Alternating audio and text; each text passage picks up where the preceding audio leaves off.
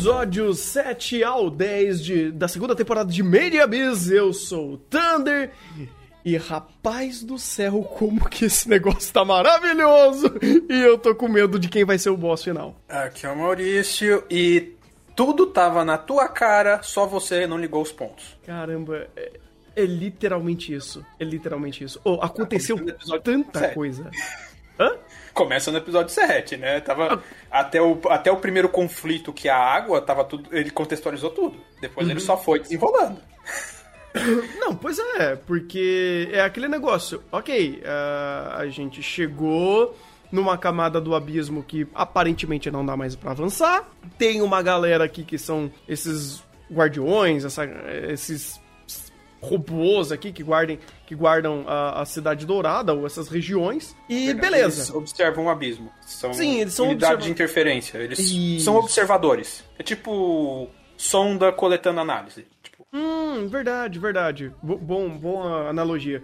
Porque eles estavam ali para observar para é, é, é, coletar informações e meio que chegou nesse limite né de pô ok a gente chegou numa num num ponto do abismo que daqui parece que não dá para ir para frente. Ou vamos estabilizar aqui. Uh, e você tem, obviamente, todo um ecossistema único desse lugar, extremamente agressivo, extremamente. É, ele exige de quem está ali para ter todas as capacidades para sobreviver a um lugar extremamente hostil onde o clima não ajuda, onde os predadores não ajudam, onde a água não ajuda, onde nada ajuda e vamos sobreviver. Meros humanos, vamos dizer assim, sobrevivendo a uma situação extremamente adversa. Vamos começar a contextualizar isso, beleza? O que a gente precisa? Primeira coisa aqui, água. Pô, vamos procurar lugar para ter água aqui. Não tem. Não tem água. Tem um, um lugar esquisito não, e parece potável. Não, normal priori normal. É, não, porra. Tem cinco fontes de água aqui.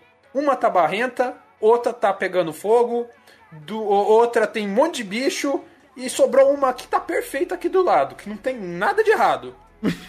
ah, bora. Bora não tem ferver. outra opção.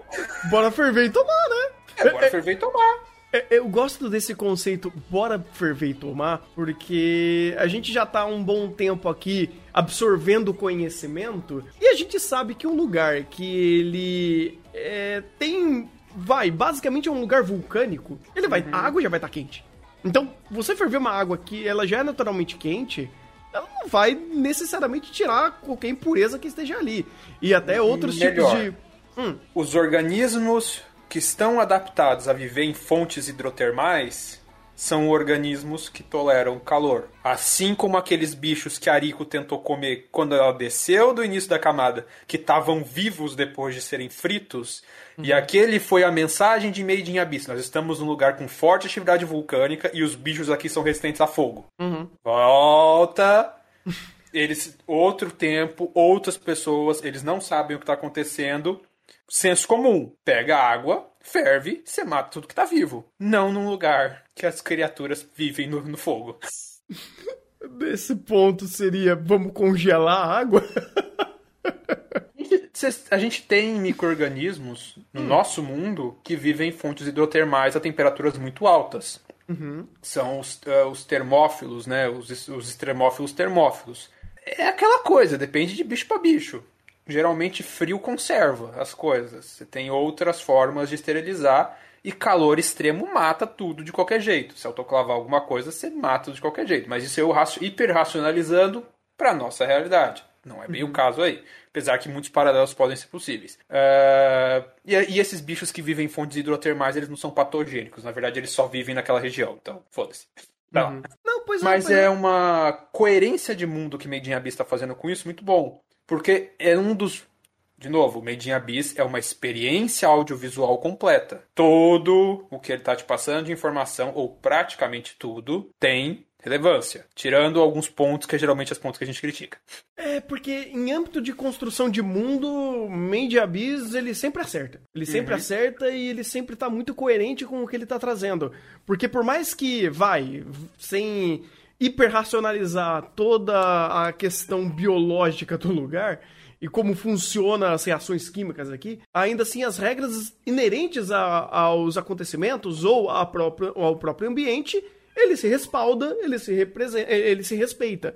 Então, se você tem desde micro-organismos que sobrevivem à água, criaturas que também sobrevivem a altas temperaturas, e você tem um lugar que é um clima extremamente quente e tudo ali sobrevive por conta disso, né? Ele aprendeu a sobreviver nesse lugar extremamente hostil e se adaptou a isso, então faz sentido que tudo aqui seja mais imune ou resistente a qualquer fonte de calor. Então, se para um conhecimento humano dessa época Uh, esquentar água é matar os organismos que estão nessa, nessa água e poder tomar. É... A gente é. Pra é. gente é. A, pra a eles regra, também eram. É, pra, tipo, a regra geral é essa. Se ferveu, tá, tá, tá, tá fervido. Uhum. Pois é, e aí eles precisam, né? Eles têm conhecimento de exploração, de uh, aventura, uh, de ir numa aventura, né? De sobrevivência. Então, pô, é um conceito bacana. Vamos tomar essa água. Ou pelo menos assim, a água é a única coisa que a gente não consegue resolver. Porque caçar, matar e preparar comida, beleza, eles conseguem lidar. Tanto que é uma coisa que eles falaram, vamos fazer isso por observação. Quais bichos caçam o quê? Quem, o que, que a gente pode comer? Se essas, esses coelhinho, bichinho bonitinho aqui consegue sobreviver aqui, a gente também vai conseguir. Então a gente vai basicamente seguir as mesmas etapas que eles estão seguindo. Então você tem um raciocínio lógico ali para você ir se adaptando a esse ambiente hostil e agora que eles montaram um acampamento de fato, né? Eles estavam criando uma pequena vila naquele lugar. Só que uh, o elemento água deu problema, porque o único lugar que parecia mais safe ainda assim era dentro de um bicho. Era isso? Era, era uma carcaça petrificada de um bicho isso. gigante. Isso. E aí, todas aquelas. aquelas aqueles ovinhos, aqueles coisas esquisitas que obviamente não faz bem pro corpo humano, começaram, começou a deformar todo mundo e deu uma crise fodida na galera ali. É que é, o, é a estratégia do bicho, né? Uhum. É, vai, é, nesse mundo fantástico de Meidinha Bis, esse bicho, essa água mal, amaldiçoada, digamos assim, a estratégia de sobrevivência desse organismo é essa. Ela infecta um corpo, deforma ele para ele ficar parecido como uma pedra, para camuflar o corpo e parecer uma fonte de água pro próximo bicho vir tomar. Hum... E eles ah, caíram. A, a, própria água, então, é um parasita, basicamente. A água é um parasita. Ah, faz sentido. Faz sentido. É, porque pensando pela lógica do parasitismo, é exatamente isso. Eu vou pegar um hospedeiro e eu vou fazer o hospedeiro e ir passando pra frente. É. E há de infinito, e assim eu vou sobreviver. Então, pressão, pressão natural da. Pressão de seleção. Pressão de seleção, isso, tava tentando lembrar o nome. Pressão de seleção para esse bicho, né, esse ser, continuar vivo nesse ambiente hostil e tentar sobreviver e criar todo esse ecossistema. Media Abyss está fazendo isso desde o primeiro minuto. Então aqui uhum. não é diferente e aqui você vai ver literalmente um grupo de pessoas sendo completamente dizimado por conta de um parasita desse. Isso que eles já sobreviveram a tanta coisa que a gente viu, que, que vimos Ariko e Ureg passar em outras camadas. E aqui, literalmente, o que derruba um time, um grupo inteiro é um parasita que faz é todo é sentido. É. É água. É o recurso. Nossa, chegamos quase no fundo do abismo. Passamos esses monte de bicho bizarro. Agora quem tá matando a gente é a água. Fala, é, olha. Ah, mas faz sentido, porque faz querendo sentido. ou não, uh, você pode, tipo, enfrentar um bicho, uma criatura esquisita, de frente a frente e, e ter táticas para fazer isso, ter ferramentas para fazer isso. Agora vai em vai brigar com doença, vai brigar com parasita, vai brigar com algo que tá literalmente destruindo e minando os seus recursos. Não tem brigar com uma bactéria. É. Não tem o que fazer. Vai brigar com a peste bubônica, vai brigar com a peste negra. Uhum. É, a gente tem aí, dentro da história, do, assim, toda dentro da nossa história, muitas doenças que literalmente dizimaram uma galera por uhum assim, anos afins, sabe? Foi. E... Eu não lembro Curiosidade. de números, mas Peste Negra foi um estrago, ah, não foi? A gente vai chegar lá em Sekai Kyoku. Ah. E Peste Negra tem um. Eventualmente vai chegar lá em Sekai Kyoku. Okay. É... E Peste Negra tem um outro ponto que eu quero comentar que é interessante, não. Mas. Sim. Uh, é, Love, vai dar soco na gripe. Você acerta o vírus da gripe no soco. Vai lá, dá na nocaute do, do, do, do vírus da gripe no soco. Eu vou dar tiro no, nessa gripezinha. Dá no corona. Pega o corona, pega as balas de cloroquina, bota no revólver e dá um tiro. Nossa. E aí você consegue armar toda a população, faz sentido. Uh... É, exatamente. é, é, vou ignorar o, outro, o próximo o outro comentário. Uh, mais um. Uh, antes de continuar com o Median Bis, eu queria dar uma curiosidade.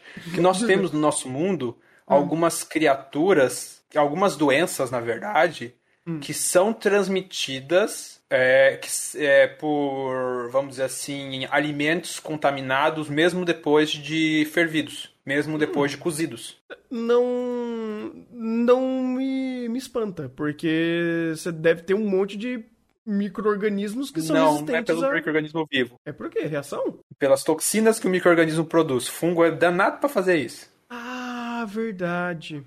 Por isso que não se deve comer, ou pelo menos deve se evitar, ah, comer coisas que estejam. Vai, é aleatório, mas pegar alguma correlação de. Ah, doenças nossa que ferveu, tá no... ferveu ferveu, cozinhou, tá novo? Não. Fungo uhum. é danado para fazer isso, produzir substâncias, as micotoxinas, que elas ficam no, na, naquele lugar que o substrato que o fungo está crescendo e várias delas são termorresistentes. Então você pode ferver, você pode cozinhar, tá lá. Uhum. Uma, das, uma das micotoxinas mais potentes que existe, que é a aflotoxina, é uma, de, é uma dessas. E o negócio é feio. Então, uhum. cuidado. Viu, viu mofo? Viu fungo? É, eu sei que dá dó jogar as coisas fora. Eu não vou falar que eu sou a pessoa mais, mais certa com isso, que às vezes dá dó. Eu pego. Ah, o coração, o, os olhos não vê, o coração não sente. Eu, eu me viro depois, aí como vier. O eu do futuro se vira com as, com, a, com as escolhas do passado. Mas evitem por causa de, de micotoxina. Micotoxina é um negócio seríssimo. É, uhum. é, muito raro de ter doença com micotoxina, é extremamente raro. Mas quando dá, o negócio dá é problema. feio. É. Mas voltemos para Made in Abyss, que aqui o negócio tá mais feio ainda. Não, pois é, porque chegou num ponto, cara, que é aquele negócio. Uh, não tem água, não tem água. E aí, vai fazer o quê? Vai tomar essa água. Ou toma isso ou morre desidratado. Pior e ainda, aí, é. a doença causa diarreia. Para você combater a diarreia, você precisa de água. Ah, ou seja, é um, é um negócio, é um up de crueldade. Faz todo sentido biológico. Um, uhum. um, parasita, que é água, que é uma água amaldiçoada, te dar um sintoma para você consumir mais dele. Uhum. Mas, né, uhum. você fica nesse, nessa sinuca de bico. É legal que dentro de tudo que eles tinham aqui, não tinha nem o que fazer, cara, porque as uhum. outras opções de água não, não tem. Não tinha água. Não tem, não tem, não tem mais água. Aí fodeu. Na verdade, eles tinham uma opção. Hum. Que na verdade não dá pra garantir também que seria segura. Hum. Sangue. Sangue? Sangue dos bichos que eles caçam. Ah. É água. Sangue é água, daria, essencialmente. Daria pra se hidratar, mas nossa. É. É. é. é. é. Olha, na situação que tá. mas não há garantia de veneno, de uma cacetada de coisa. tipo, é um abismo, minha gente. Não tem resposta fácil aqui. Não, definitivamente não tem. Definitivamente não tem. Inclusive, uhum. é, literalmente. Deixa eu até pegar o, o, nome da galera aqui, porque daí eu, eu vou começar a me perder aqui nos nomes, porque tem muito nome. Ah, o... Só ah. Não, a gente termina esse negócio, depois eu vou voltar num negócio que. Uhum. É, antes disso teve o, o, o, elevadorzinho subindo. O testezinho. Ah! Relembre mas... sua memória do que acontece. Mas o teste é fantástico, porque. É... Uhum. Pô, a gente sabe o que acontece. A gente sabe que. Hã? A gente sabe, eles não. Não, eles sabiam, eles sabiam. Ah, ah, eles. Eles não sabiam tinham... da sexta camada, eles foram os primeiros a descer. Não, eles tinham uma ideia do que acontecia quando a pessoa subia. Isso. Mas quando desconfigurou, é verdade, é verdade. Eu acho que eles não tinham visto alguém desconfigurar desse jeito. É, mas eles tinham. Mas eles tinham a noção que quando você sobe, você passa mal. Uhum. É, então foi a primeira vez que eles viram essa. Eles tiveram a confirmação que é, não dá para voltar. Uhum. Hum, é, faz sentido, faz sentido. É que foi um ponto de não retorno, né? Literalmente eles falaram. É, é. Foi, foi ponto de não retorno. Foi a confirmação do ponto de não retorno. Uhum. Que é um. A gente sabe. Uhum. O anime relembrando e legal o teste. Bem feito. Mas voltemos à Água dos Infernos. É, porque o, o ponto da água é o seguinte: não tinha mais o que fazer. E, bem, estamos no abismo, então tem relíquias do abismo. E temos o ovinho do abismo. E aí o, o senhor Waku. Como é? O Azu. O Azukian. O Azukian. Meu, é difícil falar o nome dele. Sim.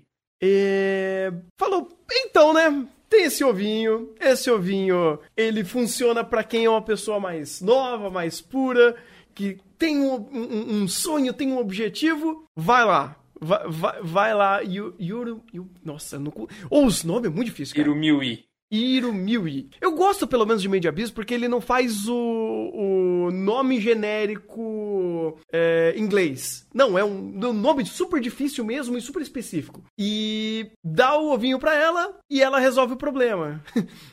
ela resolve o problema de comida e resolve o problema de alimentação em si. Só que de uma forma Made Abyss, Gore Kawaii. Cara, isso daqui, a montagem deles fazendo esse episódio todo, esse episódio 7 inteiro, ele é uma é um, uma pedrada atrás de pedrada, como eles gostam de fazer, como eles sabem fazer, de um jeito muito intenso, porque você já viu o futuro. E quando você começa a ver o passado e ele começa a montar aos pouquinhos e começa a construir tensão sobre as passagens e começa a montar a lógica dessas passagens, você chega pro senhor, o Azu, o Azu, vou chamar de o Azu, mais fácil. O Azukian. O Azukian.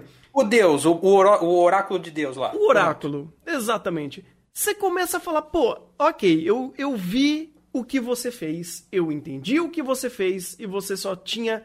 Você meio que falou, pô, a gente pra sobreviver a esse lugar, a gente precisa abandonar a nossa humanidade. Como que a gente vai fazer isso? Eu vou lhe mostrar o processo. Minha galera tá morrendo, todo mundo se fudendo, tem uma, uma possibilidade de eu conseguir prolongar a vida da, da gente destruindo a nossa parte humana. Ninguém vai querer, mas eu vou fazer todo mundo viver. Aí você é. olha para ele e fala: Miserável é um gênio. É um gênio do mal, mas é um gênio.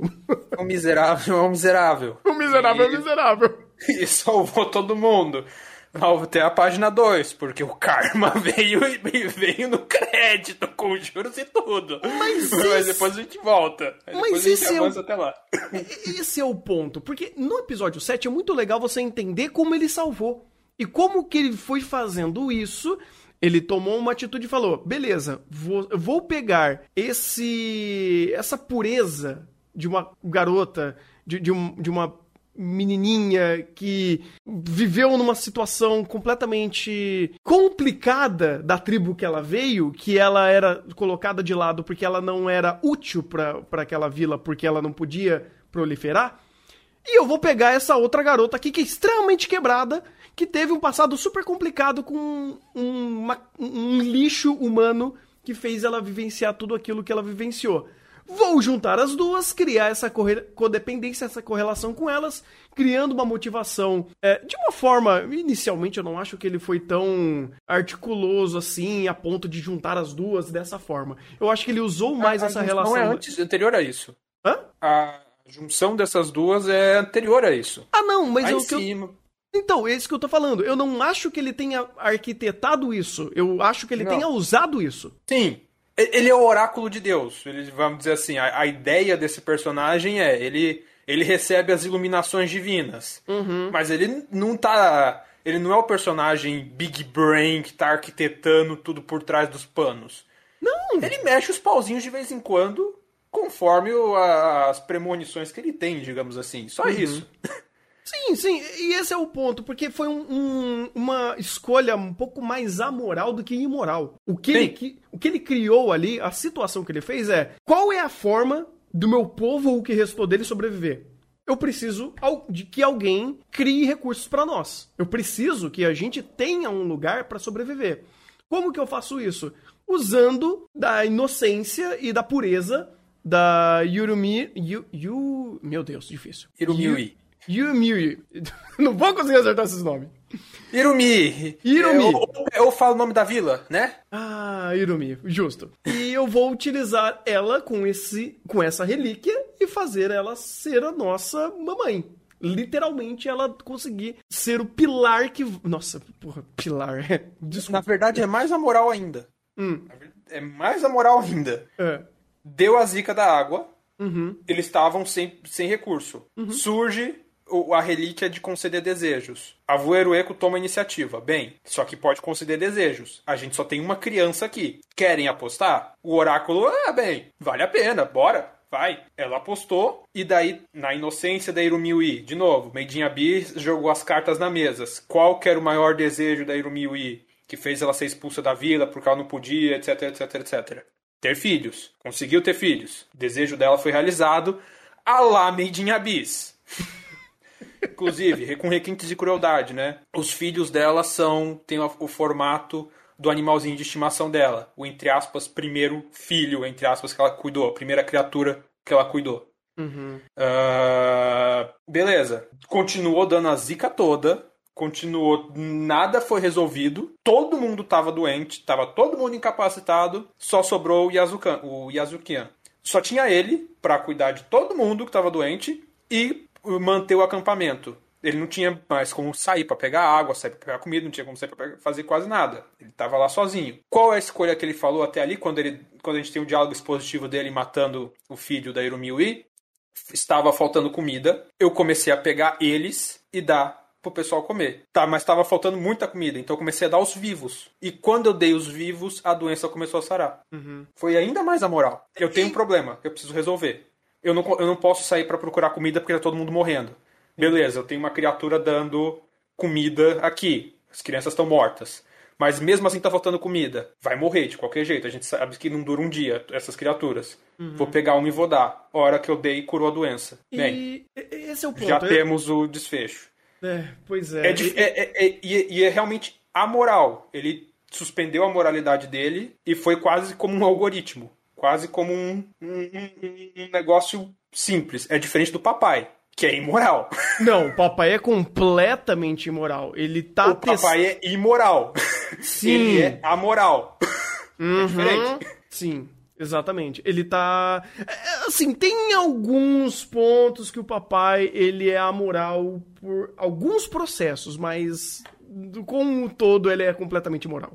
Mas Uhum. esse aqui, como eu estou num dia maravilhoso para conseguir desenvolver é, um, um- um- texto sem ficar rodando no- a roda no barro aqui, porque tá maravilhoso hoje a minha cabeça. É literalmente isso. Esse- todo esse processo que a gente viu, o, o Ako, ele fazer. O, o As. Meu Deus do céu, tá O difícil. oráculo. O oráculo! o oráculo resolvendo o problema, ele, primeiro, ele não computou tudo isso. Tipo, não, eu vou manipular as pessoas aqui pra quando chegar lá re- resolver dessa forma. Não, ele viu o que tinha as cartas na mesa. O que que sobrou? Tenho essa esfera, esse ovinho, vou jogar pra ver o que acontece. Surgiu uma situação dessa, vou pegar esses, essas criaturas que já estão morrendo e começar a fazer o meu povo sobreviver com essas criaturas, porque é o que é o recurso que tem. Pô, mas a Irumiu começou a virar um bicho esquisito. Pô, foda, né?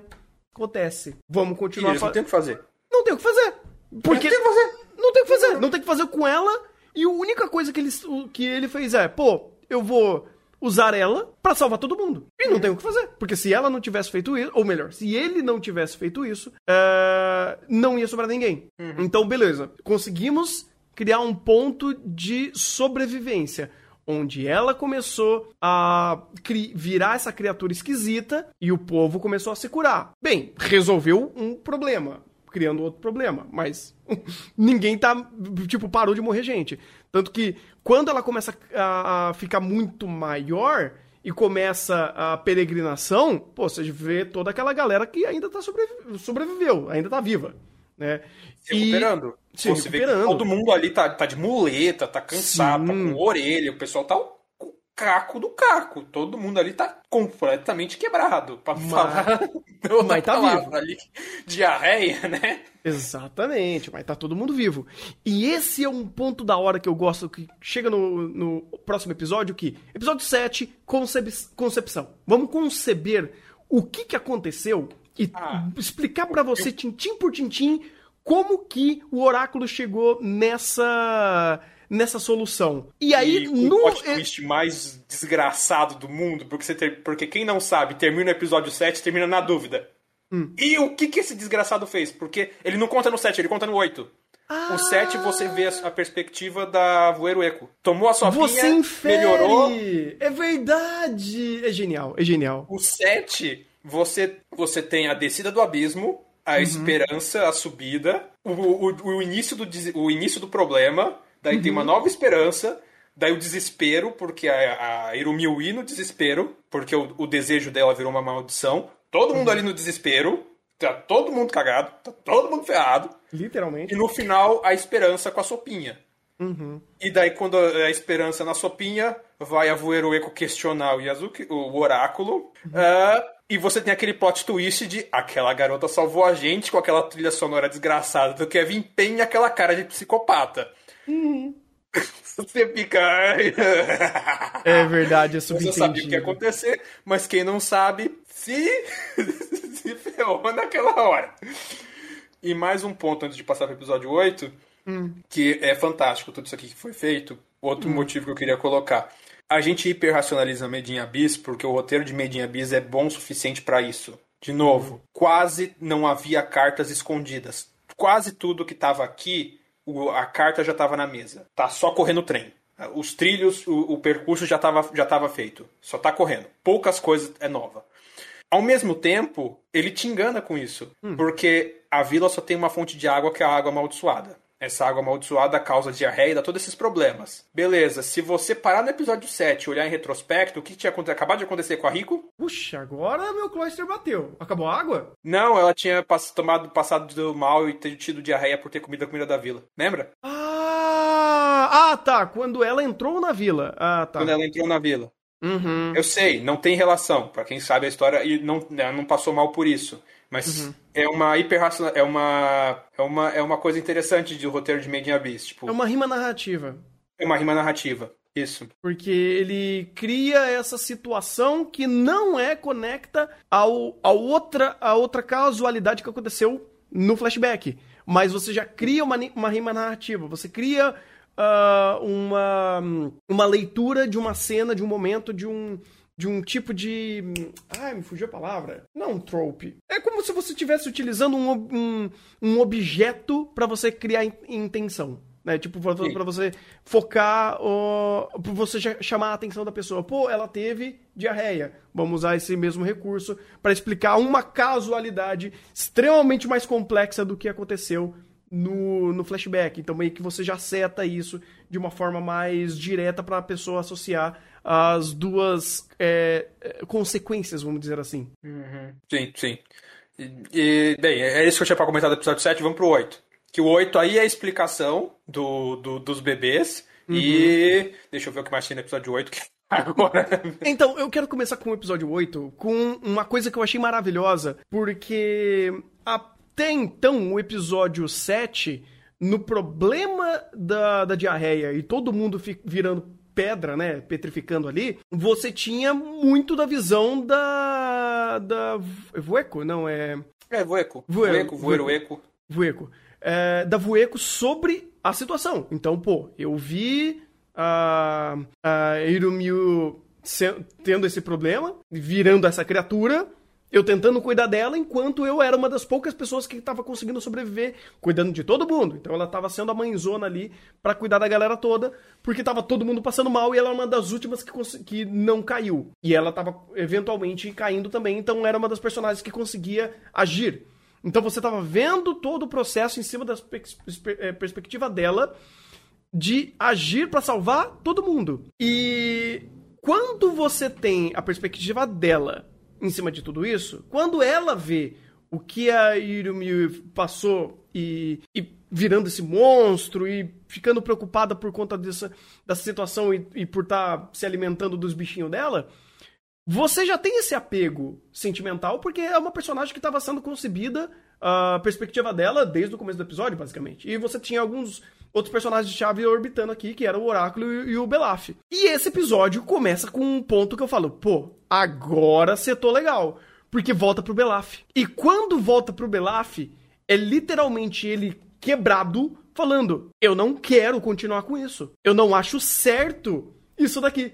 Eu não acho certo que eu acho delicioso e eu consigo sobreviver por conta da dor de uma outra pessoa. Você seta um âmbito moral em cima desse personagem, contrastando com uma situação amoral. Então uhum. é ele ah, ficando extremamente mal, extremamente possesso por uma situação dessa, onde ele tá sobrevivendo através da dor. Só que a única forma dele sobreviver é a dor. De um lado você tem uh, o oráculo resolvendo o problema, do, do lado do Belaf, ele não aceitando essa forma de resolução, mas sendo a única forma de resolver.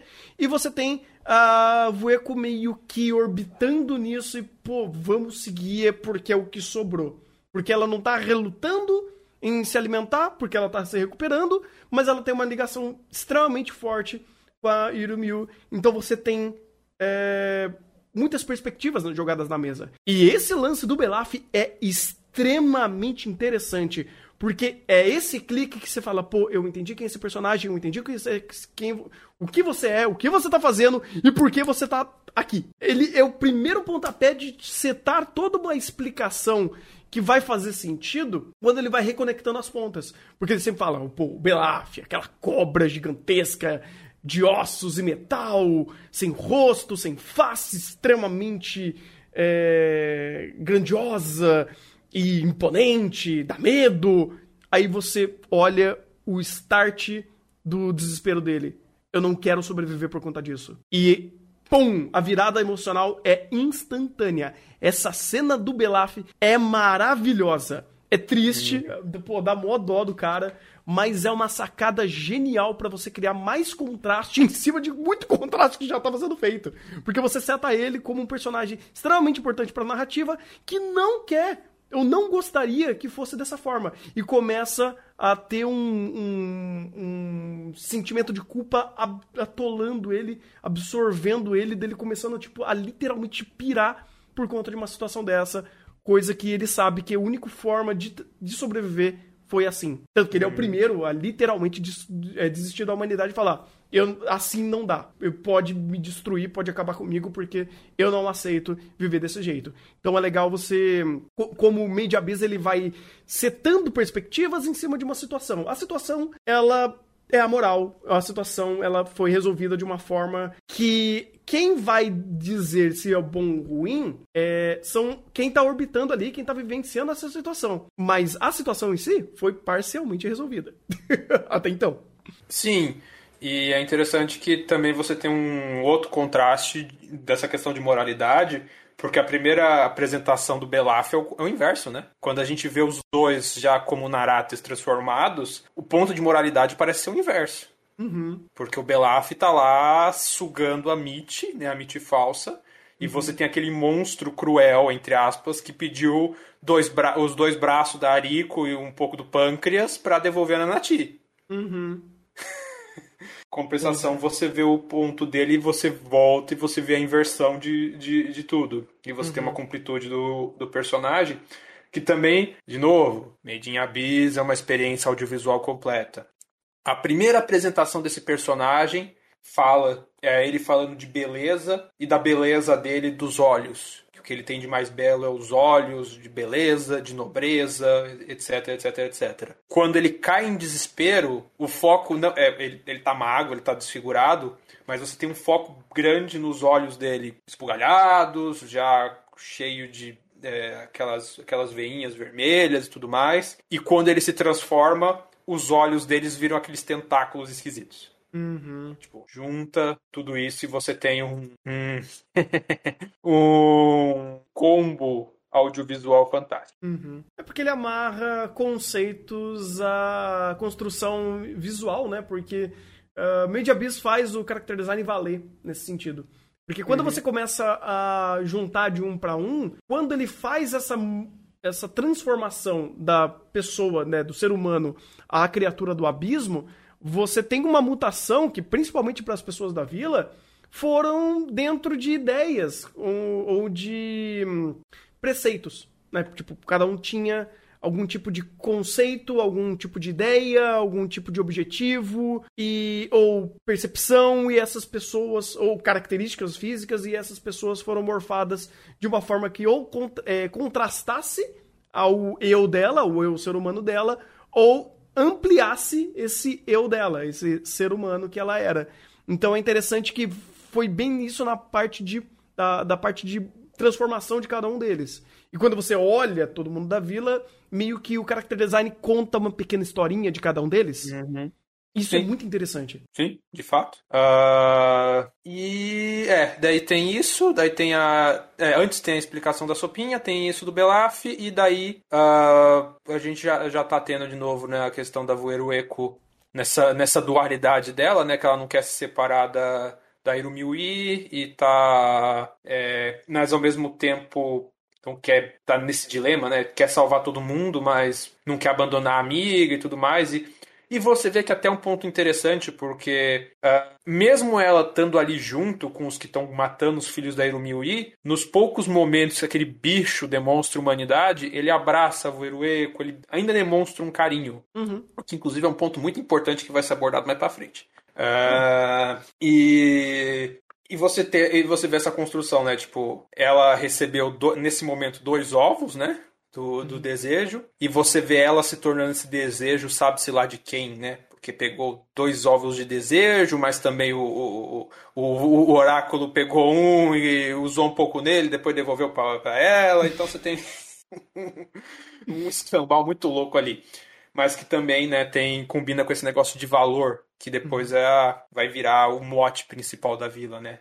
Você uhum. tem essa, essa construção de roteiro toda. Uh, mas o cúmulo disso, antes de voltar pro início do episódio que o Thunder pulou, que é aquela qual, qual deles? no braço. Ah, não, é porque eu tava meio que respeitando a ideia cronológica do dos acontecimentos, é, não do do tipo, vamos falar primeiro do, do passado, depois vamos pro presente, sabe? Não, sim, justo, justíssimo. Uh, você tem a para quem tava em dúvida, da construção audiovisual de Made in Abyss, no episódio 8 ele te confirma. Nossa, eu tô, esse nossa, essa textura dessa parede é esquisita, parece carne. Nossa, que coisa esquisita esse, esse abismo, essa ponte, esse negócio vermelho parecendo uma coisa que na verdade eu... é, é, é fantástico. Não, e engraçado, cara, que quanto mais ele foi andando o episódio, mais a correlação começou a explodir na cabeça, porque você começa a olhar e você fala: Nossa, ela tá virando um cilindro gigante. Eu lembro da cidade, era um cilindro gigante. Nossa, ela tá indo pra uma parte, uma beira de um pequeno abismo ali. É, essa cidade era de um abismo. Ah, ela tem uma coloração esquisita, né? É, as pessoas se morfam aqui. Ah, é, tipo, você começa a, a juntar o, o um mais um e a matemática começa a bater. E isso é super interessante porque são é, habilidades que Made Abyss tem, que ele te seta um mundo, te seta dúvidas, te seta situações e você fica com aquilo na cabeça, mas por que que é assim? Aí, quando ele quer explicar, você começa a juntar um mais um enquanto a história está sendo contada e aí você presta atenção. Inclusive, Made Abyss eu acho que é uma obra incrível para você assistir duas vezes. A primeira sem contexto, a outra com contexto, e você começa a correlacionar as, as coisas e a cabeça explode. Não, total. não é uma má experiência, se, mesmo que você tenha tomado spoiler de Made in Abyss. Uhum. Isso não vai estragar completamente a sua experiência. Talvez um ou outro plot twist você não tenha a surpresa, mas o nível de detalhes que você tem aqui não tem condição. Ah, outro foreshadowing, entre aspas. Quando, quando a Ariko conheceu a Voeiro Eco episódios atrás, onde a Voeiro Eco estava? Uhum, naquele lugar cheio de petróleo, né? Aquele lugar Isso, cheio de. Eles falaram onde é que fica. Uhum. Que fica atrás dos olhos. Uhum, pois na é. cabeça. Uhum. Eles já tinham falado. Já.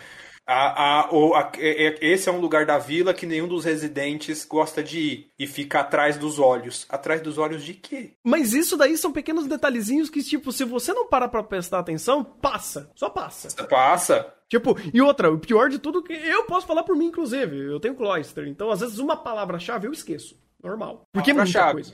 Ele, a, a, vila, é, é Irubo a vila, se não me engano, não é? Uhum. É, acho que é isso. Alguma coisa assim. Deixa eu pegar o nome da vila.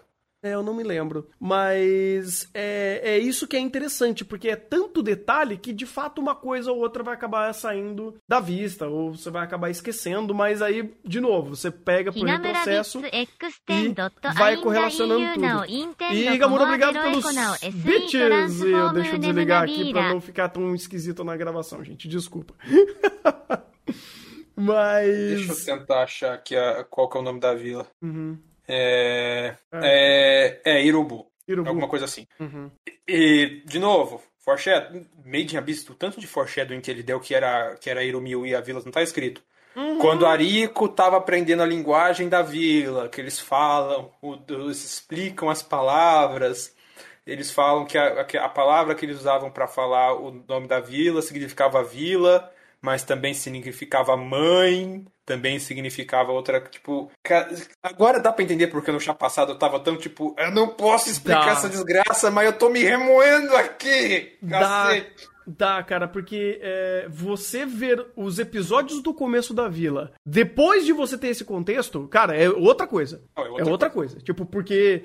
É, lembrando de cabeça, muito desses conceitos só foram. E aí, quando você pega em retrocesso, você assiste de novo e você fala: caralho, tá tudo ali. Então, por isso que eu falo: o fator replay é fantástico. Depois dessa temporada, reassista ela. Porque daí vai Sim. tudo fazer sentido. E Higamura, sua dúvida dos bits vai ser respondida nos próximos episódios. Porque ela se transformou assim, tá? Mas a sua dúvida vai ser respondida.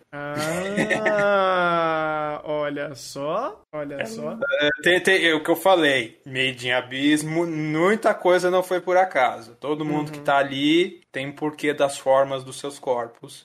E por que que a Iru... ah, tem muita coisa pra ser explicada ainda, minha gente. Calma, o Rafa falou que é só genocídio, mas tem muita explicação ainda pela frente. Calma, calma. Ah, claro que tem. calma, que ainda no meio da matança ainda teremos explicações.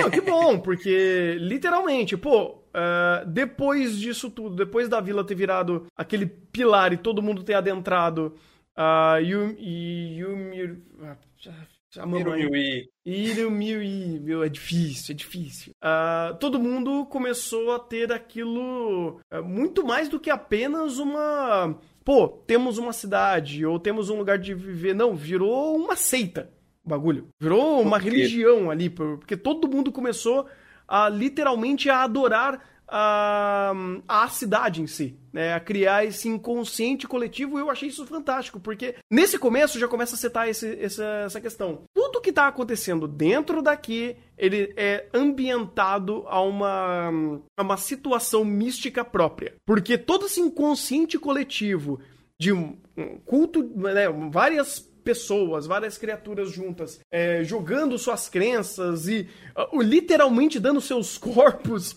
a uma estrutura que virou o lar dele, deles e um lugar que eles possam viver, é, começou a criar toda essa situação. essa- essas próprias regras dentro desse pequeno espaço. E já dando até indícios do que eles estavam falando. Nossa, mas por que, que eles andaram até esse lugar no meio do nada pra, pra... e eles começaram a peregri- peregrinar? É simples, eles estavam precisando de recursos. Ela precisou de recurso. Ela começou a pegar aqueles, aquelas criaturas pra absorver, pra ter mais recursos, porque ela não tinha. Então, volta até a ideia da. Eles precisam chamar criaturas, né? Coisas que a gente vê no tempo real. Eles chamam criaturas pra dentro da, da cidade, eles matam essa criatura e absorvem e ah, incorpora ao ecossistema. Então você tem esse ecossistema que ele tem sempre tá é, gerando, ele tá precisando de recurso para se autogerenciar. Então, criaturas de, fo de fora entram, entram naquele ambiente e ele absorve. As pessoas, né, a, população que está ali absorve do seu próprio jeito e o lugar, né, a cidade também absorve do seu próprio jeito também e meio que vira esse ecossistema. Por isso que tem essas regras é, distintas que não estão dentro do abismo.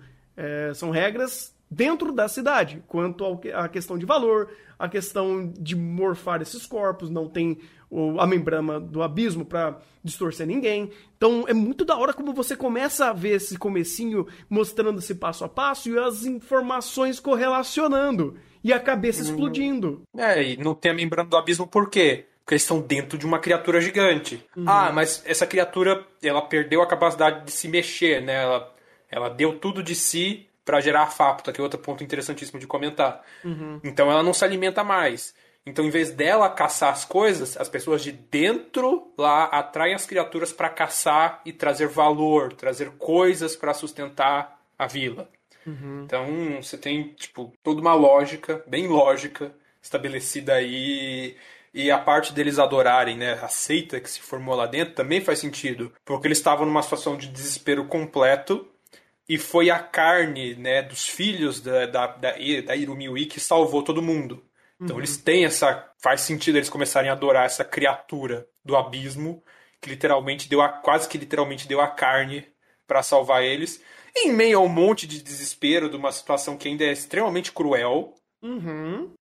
O nível, níveis de crueldade aqui é, não, não, não estão escritos. Assim, a trama de Made in Abyss é extremamente cruel com os personagens. Uhum. Mas ainda assim extremamente lógico. Porque ele dá um ponto de racionalização em cima disso. Uhum. Racionalização e racionalidade. Porque, beleza, vou fazer o personagem sofrer? Vou, mas eu vou te explicar o processo em te ensinar o, uh, as regras de uma situação que eles vivem e por que que isso dá A mais B. Por que, que esses dois, esses, essa situação se conectam e por que esses personagens sofrem? Uh, Media Biz ele sabe fazer isso porque nada ele é gratuito. Ele tem processos, ele tem explicação, ele tá te explicando por que é assim, porque é uma situação vivida dessa forma e por que as regras são assim. E aí é interessante porque você tem esse ponto de humanidade ou algumas perspectivas separadas, como do Belaf e da Vueco, em comparação a uma pessoa, né, o oráculo, que ele falou: eu vou jogar minha humanidade fora e resolver a situação. E ele fez isso. Quando ele se morfa e conversa de novo com a Vueco, ele tá, pô, e aí? Resolvi, tá aí. Dei um jeito. O jeito é o melhor jeito. A, gente não vai sofrer por isso e alguém tá tendo que pagar o pato por isso? Sim, mas eu resolvi. E é todo mundo morrer. A gente, eu testei, ou tentei é, achar uma solução. Essa solução foi a que deu certo. Todo mundo perdeu o corpo. A Yurumi virou uma cidade. E você, bem, já que você quer ainda manter a sua humanidade, você vai ter que cuidar do legado da Yurumi que ficou para trás. Então, te vira aí. te vira aí. É, na Cuida. Verdade, hum. É, ela foi. É, já que você tem um uma ligação tão forte com a Irumiui, eu vou te deixar na cabeça dela, no lugar onde você pode ter o contato mais próximo dela, uhum. e fica aí com ela. Com ela Por consequência, todos os filhos, entre uhum. aspas, né, todas as almas dos filhos dela também estavam lá. Uhum. E daí ela começa a, a, assumir de vez o papel de mãe ali, né? Uhum. Ela cuida da, do que sobrou da Irumiui e dos filhos dela, que acabam também sendo a balança daquela vila. Uhum. É porque cria esse conceito literal de, inconsci... de um inconsciente coletivo, né? Porque são várias criaturas não necessariamente racionais. Eu acho que é, os filhinhos dela não geral não são necessariamente racionais, mas eles são movidos a estímulos. E quem hum. tá no centro disso é a Irumiu, que a gente sei, sei lá o que sobrou dela, e principalmente a Vueco que tá ali uh, meio que servindo de babá para essas criaturinhas que sobraram. Enquanto isso, você tem a Faputa que foi literalmente a última criança que conden... concatenou todo o conceito de ódio que, ela sentiu de todo esse sofrimento desse processo. Então e nada ao mesmo tempo é o desejo final dela. Uhum. É a única filha o único filho que ela teve vivo. Sim, sim. E. E, e, e, é, e é, engraçado, né? Tipo, é, é, interessante você ver esse processo visual, né?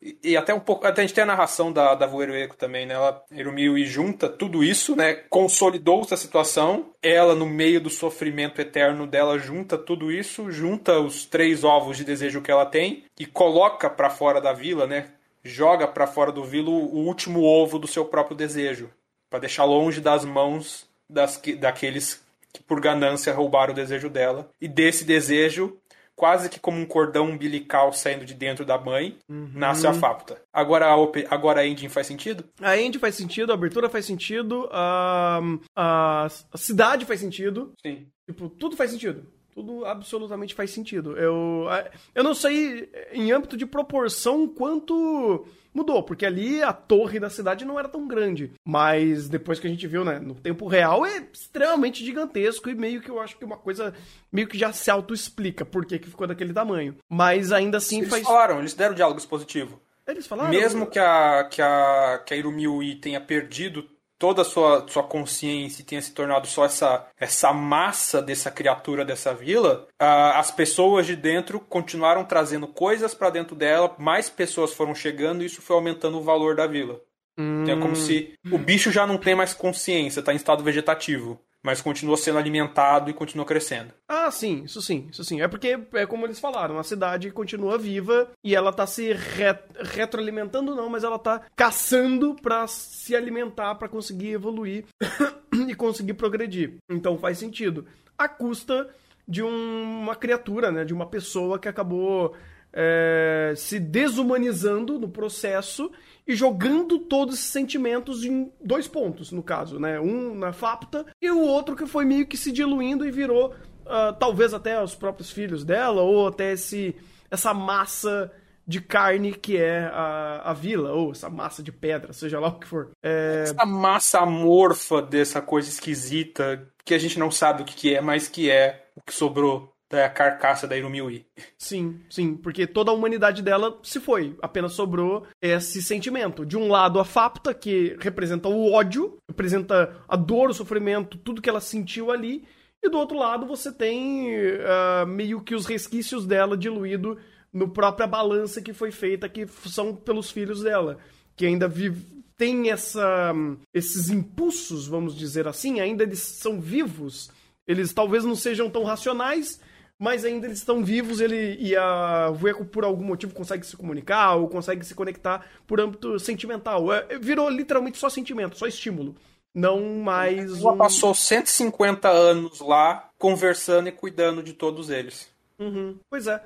Então, é, é, muito louco ver isso, cara, porque uh, começa a setar muita coisa e como que tudo faz sentido. Faz sentido de uma forma lógica, de processos e explicações de como o roteiro de Made Abyss concebeu esse mundo e essas regras, e do outro, do âmbito sentimental também, porque começa a fazer muito sentido tudo, uh, todo o rancor, toda a agonia, todo o processo de sentir por âmbito de cada personagem tudo que aconteceu aqui. Você, depois desse flashback, eu não sei se vai ter mais explicações sobre esse passado. É, provavelmente sim. Não? Do, do flashback, flashback? É, eu acho que. Não, agora daqui pra frente é dedo no cu e gritaria. Vai ter explicações, mas não de voltar muito. Hum, tá. Porque Só eu acho que agora, porque agora é mais o. Talvez o respaldo da, de contexto da FAPTA, que também a gente já teve. Isso. Pelo menos uma boa parte. E talvez, eu não sei se vai ter muito explicação do, dos observadores que estavam vendo toda essa não. situação acontecer. Não, que isso essa, nem no mangá. Que essa tá uma puta incógnita, esses, esses bichos aí, rapaz. É, não, sim. Não, isso daí tá. É, isso daí a gente espera o autor resolver escrever alguma coisa lá. Ou, que eu espero melhor, pode até parar com o mangá, manda o que você quer fazer pro pro, pro Kojima lá, do diretor de Media Abyss, deixa que ele termine no anime. Pode pois é. terminar no anime. Não, não precisa terminar o mangá, não. Deixa quieto. é... Eu ainda vou comentar dessa desgraça no último ah. do Media Abyss. Eu tô me coçando. Muito! Relaxa. A gente, a gente pode bater nele, não tem problema. Não, não, eu vou deixar pra bater tudo no final. Não, sim, a gente vai, vai bater lá. especial. Vai ah, ser especial a palmada. Ah, ótimo, adoro isso. É, é... Tem uma coisinha ou outra que eu quero comentar aqui, mas o, o final eu quero. Uhum. É... É... Mas do, voltei. É, do episódio 7 e 8, pelo âmbito de concepção da vila, eu não, não tenho muito mais o que falar, a não ser que foi extremamente criativo, cruel e muito bem contado. Assim, o anime, em, em todos os aspectos que ele tinha para trazer todo essa, esse enredo e como com, e contar essa, essa situação foi extremamente criativo, foi extremamente bem feito, respeitou o ponto de vista, trouxe um pensing maravilhoso, concebeu isso de forma muito criativa e muito pesada visualmente, cria incômodo, cria esse essa conexão com a história, porque Made Abyss ele também joga um pouco de valor moral na, na mesa, Mas é aquele negócio, é a brincadeira que ele gosta de fazer. Eu tô te incomodando, mas isso daqui tem coisa que vai ser incômodo de forma de proposital e a outra por eu estar criando esse âmbito amoral ou imoral, como foi no, na temporada passada, né, no, no filme, eu vou te incomodar. E é legal como o anime consegue fazer isso. Porque são coisas que são até às vezes difíceis de palpar, ou às vezes você fica, não, pera aí, calma lá, essa explicação tá esquisita, ou pelo menos isso, essa escolha aqui parece meio absurda, meio que, pô, calma lá, como que vocês chegaram até nesse ponto pro personagem tomar tais atitudes, mas ainda assim ele as explica e cabe a você aceitar ou não, concordar ou não, absorver da sua forma, mas ele passou a mensagem dele. Ele te incomodou, ele criou uma situação que foi absorvida de uma, de uma forma coerente. Made Abyss não deixa de ser coerente. Agora, como que você vai sentir isso? Se você vai gostar ou não, se você vai achar nojento ou não, aí fica a teu critério. Mas ele fez o lado dele. Ele, ele está fazendo de novo um excelente trabalho de mostrar como é o abismo olhando de volta. É, exato. De novo, Made in Abyss tem um nome fantástico. Realmente, é lindo, é fascinante olhar para o abismo. E, ele, e, e, é fascinante quando ele olha de volta. Nem sempre sua sanidade sai do mesmo jeito que, que, que começou. Uhum. É, é, é, isso. E, e Made in Abyss é isso. ah, o choque é constante, o perigo é constante, tudo tá ali feito uhum. para isso, para te incomodar e para te incomodar das formas mais diversas possíveis. E, uhum. essa, e essa é outra temporada que mostra isso, né? Uhum. A construção toda foi para isso, é dessa conclusão. É, essa temporada, é, esse momento, inclusive, é bom porque sai um pouco do respaldo do, do grupo principal e começa a explicar coisas que estão é, sendo vividas por outras pessoas antes, ou que durante, no caso, porque ainda sim sobrou essa galera não de uma forma humana, mas ainda é legal ver como esse mundo é vivo, como esse mundo foi pensado, como esse mundo ele é naturalmente agressivo. E tudo ali vai literalmente te, te jogar, te testar e, e vai fazer você sofrer de alguma forma, porque a dor é inerente. Mas uh, é interessante porque esse mundo vai sendo concebido dessa forma. Porque você tem tanta coisa, tanta criatividade para construir esses conceitos e fazer esse ambiente, que quando você entra aqui, você lembra o que a obra quer te dizer? É, estamos na sexta camada, estamos num, num lugar onde ninguém volta e todo mundo que está aqui perdeu sua humanidade de alguma forma, ou pagou um preço muito alto para estar aqui. E essa jornada. A maldição da sexta camada. Exatamente. Exatamente. Seja real ou metafórica, é a maldição da sexta camada. Uhum. Perda da humanidade. Exatamente. Isso Rimas temáticas Made in Abyss. Tá Caralho. todo momento aqui nessa desgraça. Mano, os o autor adora fazer isso. Caralho, eles setaram isso desde o começo, né? É. Desde o... o que eu falei de Made in Abyss tá jogando as cartas na mesa faz tempo e só não pegou quem não viu? Uhum. Quem, não, quem não juntou os pontos. O quadro criminal de Made in Abyss é fantástico. É, é fantástico. É fantástico. Uhum. Puta que pariu, cara. É muito fantástico. Muito fantástico. Uh, e meio que agora ele tá entregando tudo isso e totalmente mérito dele de estar tá fazendo isso.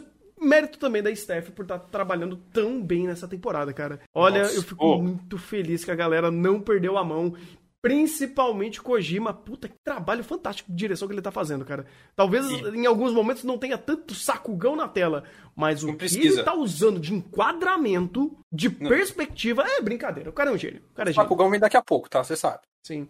eu, eu tô com dificuldade para saber quem que eu dou o prêmio de direção para esse ano, porque uh, a gente já tem, né, o, o Deus, o o de Kaguya, meu Deus, que é o nome dele? O... É Shinichi Omata. Shinichi Omata. O Shinichi Omata que é um gênio.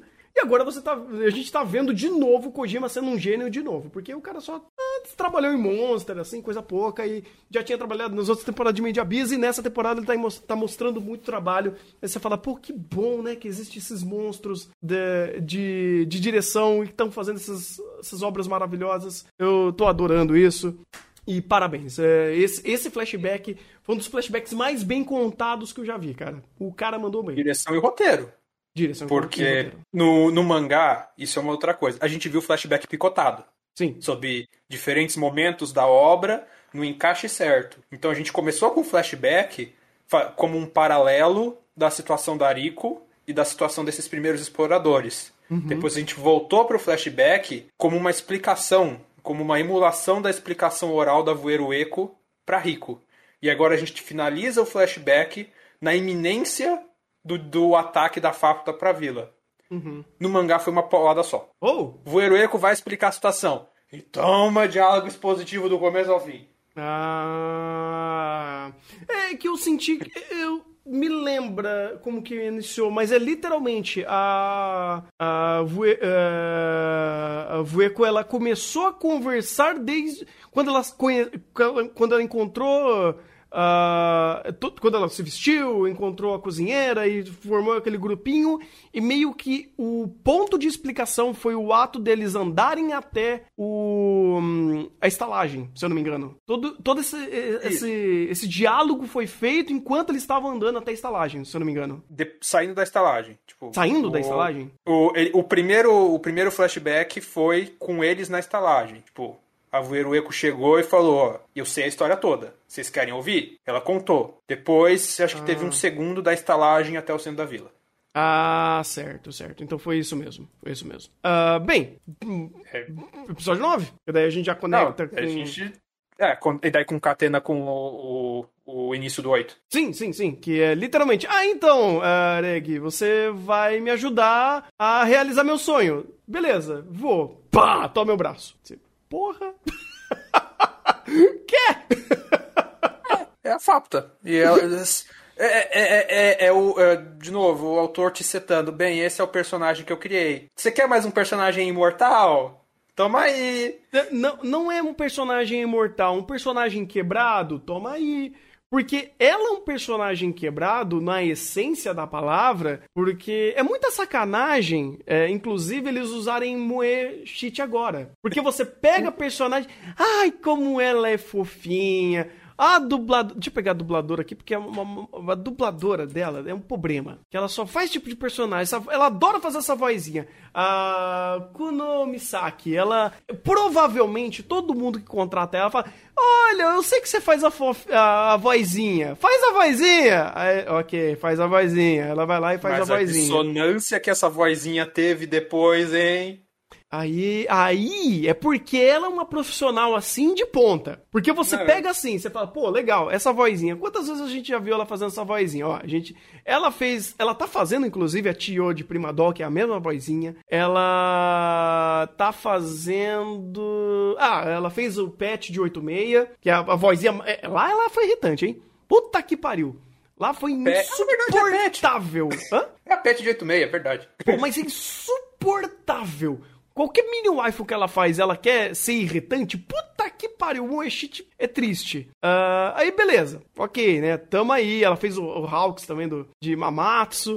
Uh, ela, ela, faz essa vozinha. Nossa, ela tá fazendo a Arstonia, a Arsnotoria, aquele de o Araú, Ars Nortoria-san, aquele anime ridículo dessa temporada sobre. Nossa, a menor ideia do qual que é e tô com medo de saber. Moeshite. É só Moeshite. É, literalmente ela faz esses personagens com essa vozinha que você conhece e uh, entra no crânio e você quer morrer. Mas aqui, eles, eles fizeram de um propósito muito incrível, que é, beleza, você vai fazer a vozinha. Mas essa vozinha é pra dar mais uma camada de Moeshite nessa porcaria do seu personagem, pra você ficar puto da vida, você fala, meu Deus, eu não aguento mais mini wife aqui. Só que por trás disso tudo, e por trás desse todo esse trejeito, você tem literalmente o conceito da raiva. Você tem literalmente o conceito do. É, não, não, só da raiva, né? Da vingança. Você tem uma personagem extremamente quebrada que ela foi concebida pelo ódio. Ela foi toda trabalhada no ódio. Ela nasceu pelo ódio. E o objetivo dela é eu quero destruir, eu quero fazer genocídio. Eu quero mostrar pro Eren como que é fazer isso da forma certa. Ela Aí, foi criada para isso. Ela é nasceu desse desejo. Ela nasceu desse desejo. E literalmente pelo ovo do desejo. Você fala, é, ok, então você sabe o que ela é. Você sabe o que ela quer. Você sabe o que, que ela foi feita para fazer. Então quando ela literalmente, beleza, Ereg, me ajuda a fazer isso. Pá, toma o braço. Vai lá. E a orelha. E a orelha. O braço e a orelhinha. É. Aí você, pô, esse bicho, ele além de imortal, ele é uma cria do abismo e ele nasceu com esse tipo de propósito. Vocês acham que esse bicho não é quebrado? Porra! Por, por tudo que a gente já conhece de regra de mundo de Made Abyss, eu acho que esse daqui é um dos bichos mais quebrados que a gente tem atualmente na história. Eu vou ficar quieto. Atualmente, o que eu saiba. Porque eu. É, é, é assim, é, o Ureg a gente sabe que é quebrado. Tem o Ureg Pistola e o Ureg Paladino. Os dois são muito fortes. Tá um pouquinho nerfado, perdeu o bracinho pro papai. Papai é um bicho quebrado pra caralho também. Mas essa daí, eu não sei até o, o limite dela. Eu não sei para o quanto ela escalona. Porque o, o, até no episódio 10 o, o, o Ureg Paladino apanhou. Então, não sei o que vai acontecer. Deixa aí para próximos episódios, mas de qualquer forma, já tá setado. Esse é a Fáputa é um bicho quebrado. É um bicho caótico. Ela para fazer merda e fazer o completo genocídio sem dó nem piedade é um dois, porque ela literalmente foi feita para isso. Não, não, e a construção, né? Porque desde o que a gente foi apresentado, a gente foi apresentado a ela como esse ser misterioso e inicialmente meio perigoso. Depois o anime foi uh, meio que desconstruindo isso com esse trejeito moe. Olha, bichinho fofinho, fofinho. Beleza, Reg, eu vou te ajudar. É só você cumprir meu desejo. Mister, vou... bora matar todo mundo! Mas faz um cafuné. Faz um cafuné. Faz o cafuné. e Glauber Rocks. Uh, eu não sei se é um furo de roteiro. Ele, o, é, o Reg entrar com um pedaço da fápota. Uh, a gente não sabe se a regra é se o ser dela não pode entrar ou se são partes do corpo dela não pode entrar. Até porque já, foi, já é falado na vila há muito tempo que qualquer pedaço da fápula tem valor inestimável dentro da vila. Uhum. Então, uh, não sei se isso é um furo de roteiro. Eu não acho que é, porque até onde a gente sabe, o abismo com ele entende o ser. Sim. Um pedaço do ser que saiu é morto. Sim. Ele tem um valor como carne ou um valor pela, pela energia dele. Valor não... como carne esse que vai ter um valor narrativo que vocês não estão entendendo. Não, pois é, e esse é o, um, um, um ponto. Então eu não acho que seja errado ou seja incoerente, porque não é o ser reconhecido como, é, digamos assim, na regra do abismo, quando você tem somente uma alma numa, num corpo funcional, você é uma criatura, você é um ser. Quando você perde algo da, daquilo, aquilo que você perdeu não é uma criatura, é um pedaço daquilo que pode ter características e atributos que você tem como ser. Mas ainda assim não é você. Então, uhum. pela regra da balança, inclusive, faz sentido.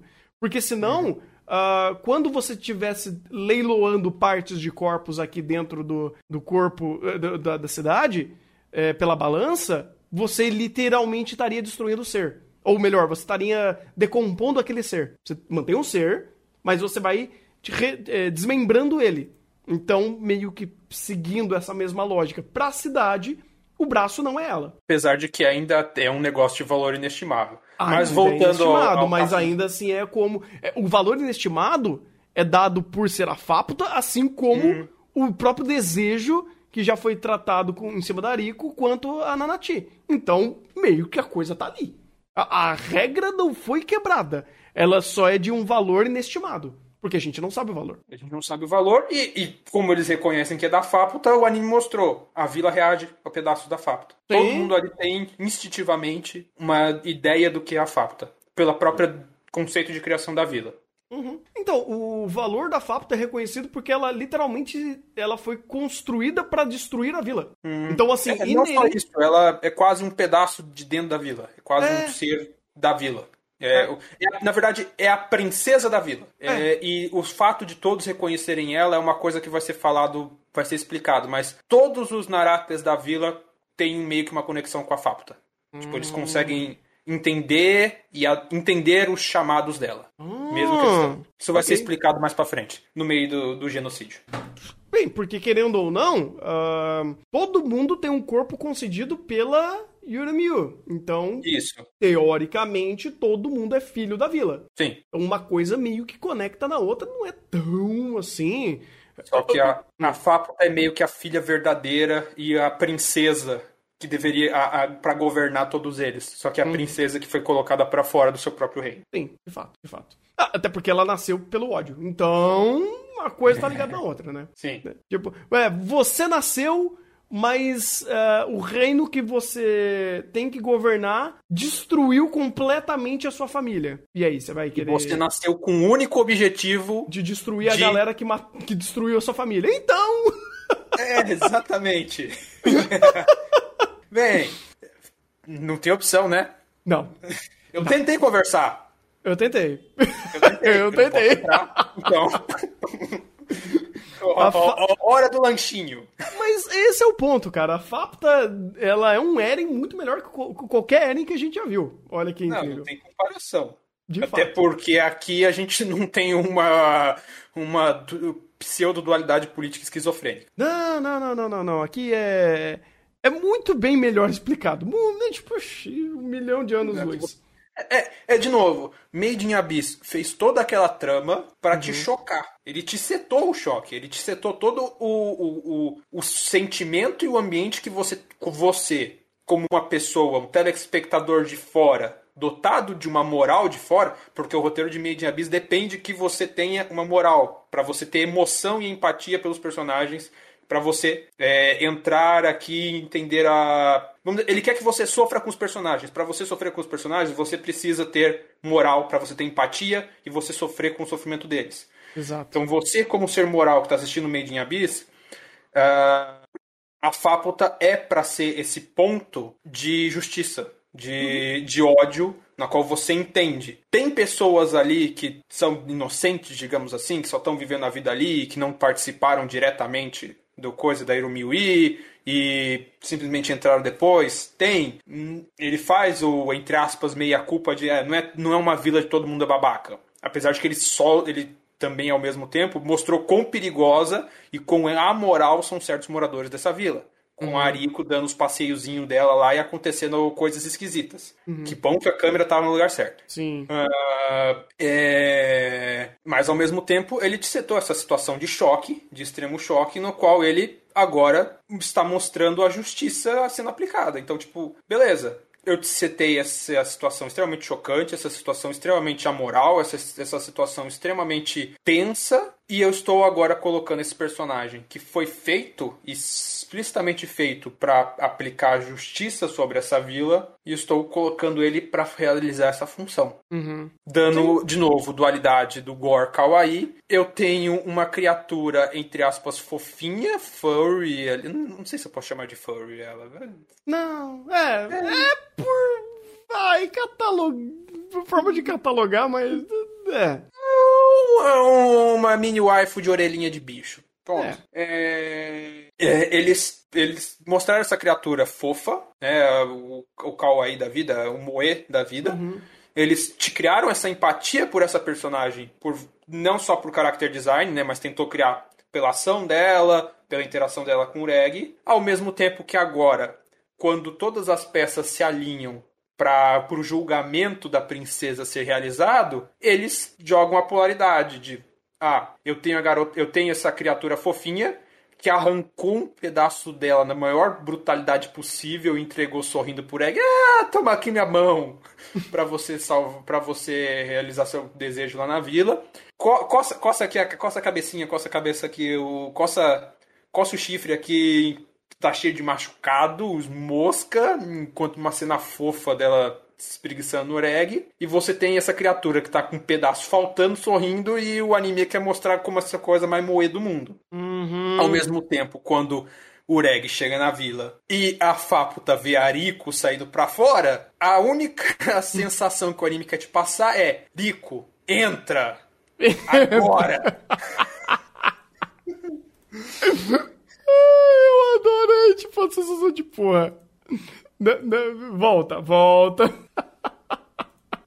É fantástico. É fantástico. Porque, uh... de, de, novo, ele setando. O, o Reg tem um passado da qual ele não se lembra, e esse passado envolve a Fapta. Uhum. E, a, e, a, e a Fapta tem um amor muito grande pelo Reg. Uhum. Que esse amor que não é, entre aspas, correspondido em função da Rico. Numa criatura que é o conceito do ódio olhando essa situação, qual é, qual é a ação mais provável? Mano, aqui é, é, é fantástico, porque Arico e a Lagoinha, pô, que, que ela tá olhando? Aí a gente com o contexto fala, meu amigo Rico, sai, corre. Mas corre muito. e é legal também que a própria Fábrica tem muito conhecimento do lugar. Ela sabe sobre apitos brancos, ela tem muito conhecimento que o próprio Reg deve ter passado para ela no, no passado. Então Ou tem coisas. unidade de interferência. Também. Ela viveu com o, o leal escudeiro dela, Gaburon, Gabo alguma coisa, Uhum. que é aquela unidade de interferência que ensinou pra ele, para ela muita coisa. Sim, sim. Então ela tem muito conhecimento. Ela não é só um- uma força violenta da natureza, não. Ela tem raciocínio. Ela tem. Ela criou a própria humanidade dela, se posso dizer assim. Ah, então ela não é só um bicho amoral, vamos dizer assim, ou imoral. Ele tá, ela, ela tem seus, os seus conhecimentos, as suas, seus sentimentos, e ela não é só full pistola 100% do tempo. Então tem esse conceito de morde a sopra nesse personagem que é interessante. Ele, ela tá se colocando como, colocando como uma antagonista de uma situação, porque ela literalmente foi criada pra isso e ela tem muito motivo pra literalmente fazer um genocídio ali dentro. Agora, como que vai ser? Aí a gente vai descobrir ao longo do- dos episódios, melhor, do episódio 11 pra frente, né? Porque o negócio já começou. Ela já começou a fazer tudo isso. O genocídio começou no 10. Já começou. É, Come- é, começou no comecinho do 9, né? Porque é, É, o comecinho literalmente do 9 foi a introdução. é, Lhes Foi- apresento sua majestade. Uhum. Foi Lhe basicamente essa cena. Uhum. Lhe apresento É. o, o, o terceiro. O terceiro. Ai, como que era? É, ele, ele não é o, o terceiro sábio da vila. É o terceiro sábio. É o terceiro sábio. Mas. É, na verdade é o quarto. O terceiro, teoricamente, é a Voeiro Eco, mas Ah, ele é. tomou o lugar da Voeiro Eco. Isso é verdade, é verdade. Porque aquilo não é uma pessoa. Não. Aquilo é o. É a, é a representação de um conceito. Isso. Aquilo foi da hora. Aquilo eu achei da hora, cara. Porque assim. Quando É, eu, mas e é um da hora. É um da hora por, cons- por, com- é, por ideia. O- a ideia disso é da hora. Porque assim, eu lembro de ter falado, nossa, esse cara, esse grandalhão aí, me parece aquele lixo humano, né, que cuidou da. cu- Cuidou da Vueco, nossa, que, que frase horrível. Que hum, criou uma situação extremamente delicada pra vida da, da Vueco no passado. E eu falei, pô, mas ele não foi explorar junto, então não deve ser. Eu tinha levantado essa letra. E aqui não, eles literalmente, pô, vou criar um guardião, um ser, que ele representa esse conceito em cima do que eu conheço da Vueco. Aí você fala, peraí, não é, não é preto do branco assim, não. Porque a gente sabe o que esse cara tava fazendo. Pela inocência do que a Vueco viveu, a representação de todo esse lixo, de toda essa maldade como ser humano, ela não tem. Ela não tem essa noção. Porque ela não foi criada pra ter.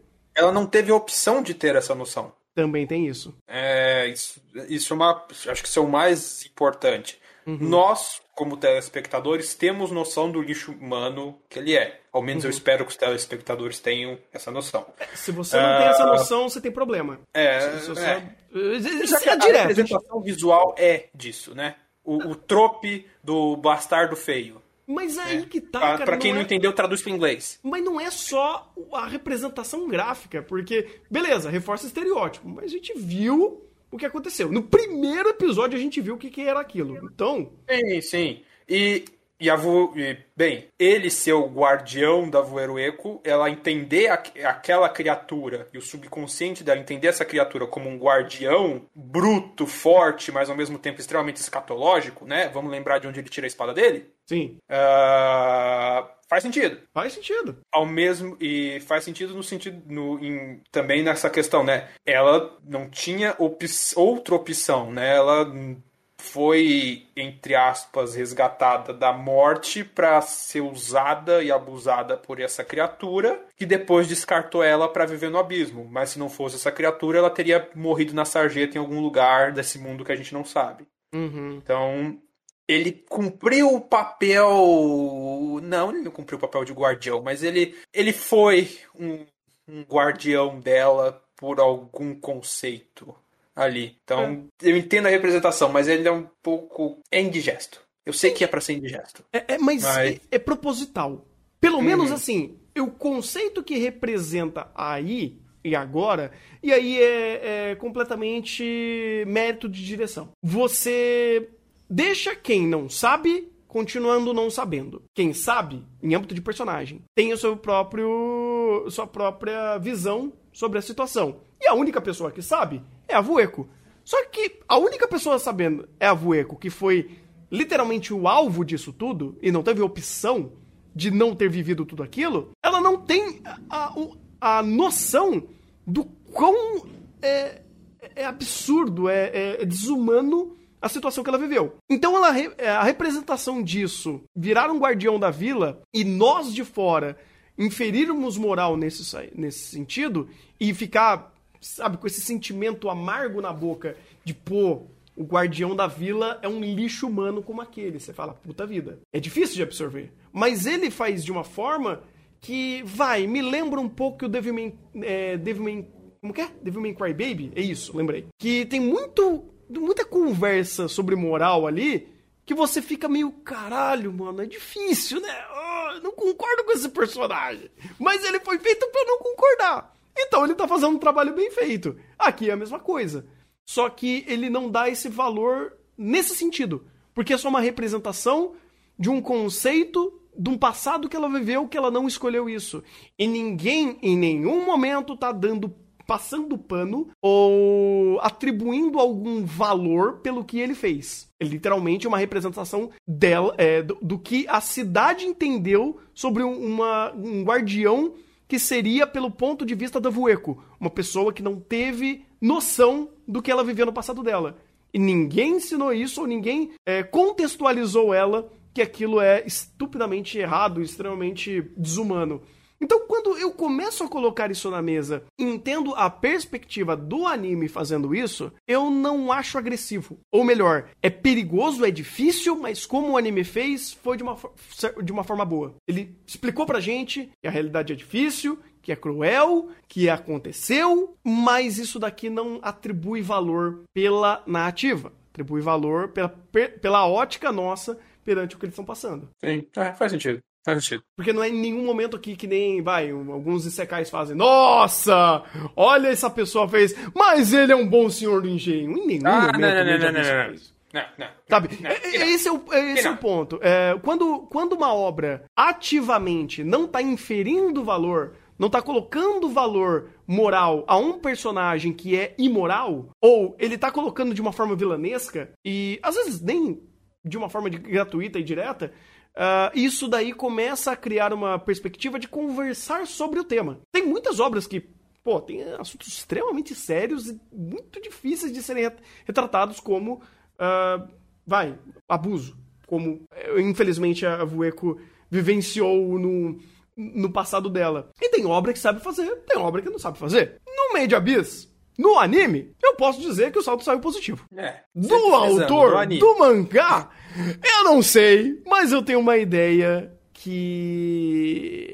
Não. Eu, eu, eu, eu Se fosse para chutar, eu acho que o autor não soube tratar e abordar esse assunto da forma certa.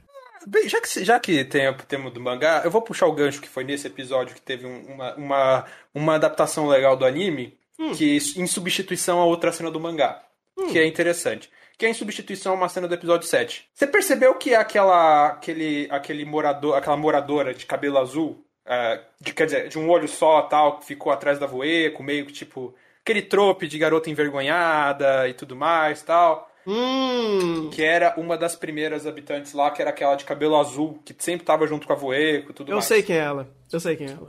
Uh, o, o, anime fez questão de mostrar uh, o, o, as, a, a, a, os principais daqueles primeiro grupo, quem eles viraram dentro daquela cidade. Uhum. Vou, acho que no final do episódio 7 ele mostrou mais ou menos uns três ou quatro quem, quem que virou quem. Sim, sim, mostrou. Uh, no mangá, essa confirmação de que essa personagem vai acontecer lá pra frente num, num outro evento. Na verdade, não é, e não é nenhuma confirmação, é uma suposição por causa de uma coisa que essa personagem de um olho só faz. Uhum. Uh, em contrapartida, a afeição e o caso que essas duas têm é explicitado no mangá, no episódio 7, numa outra cena, onde uhum. você tá vendo o cotidiano da vila e você tem as duas lá brincando é. na cama. É, é, pois é. é. E o anime sabiamente opa, corta. É, Eles, ele mo- eh, esse foi no episódio 7, aquele shot daquelas cenas Sim. lá, que ele mostra Sim. lá, ele- eles cultivando, daí o, o, o dia a dia deles, que tem até a cena do- dos bichos comendo a- a- o, o- coelhinho lá e tudo mais.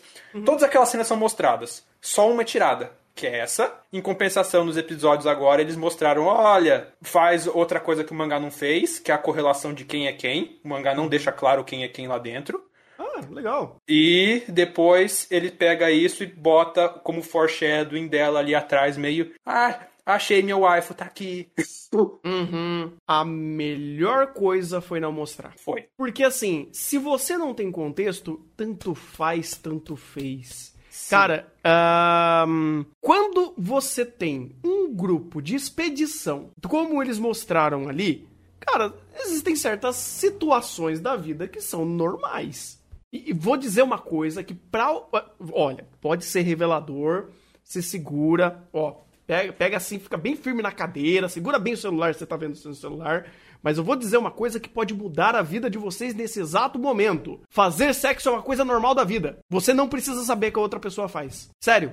Tipo, po- pode parecer absurdo, mas sim, sexo consentido e de uma forma é, não. que não agrida de nenhuma forma qualquer uma das Consentido. duas partes consentidos em todos os, eh, os aspectos certos da situação, é normal. É natural. Não precisa. Nossa, aquela pessoa fez.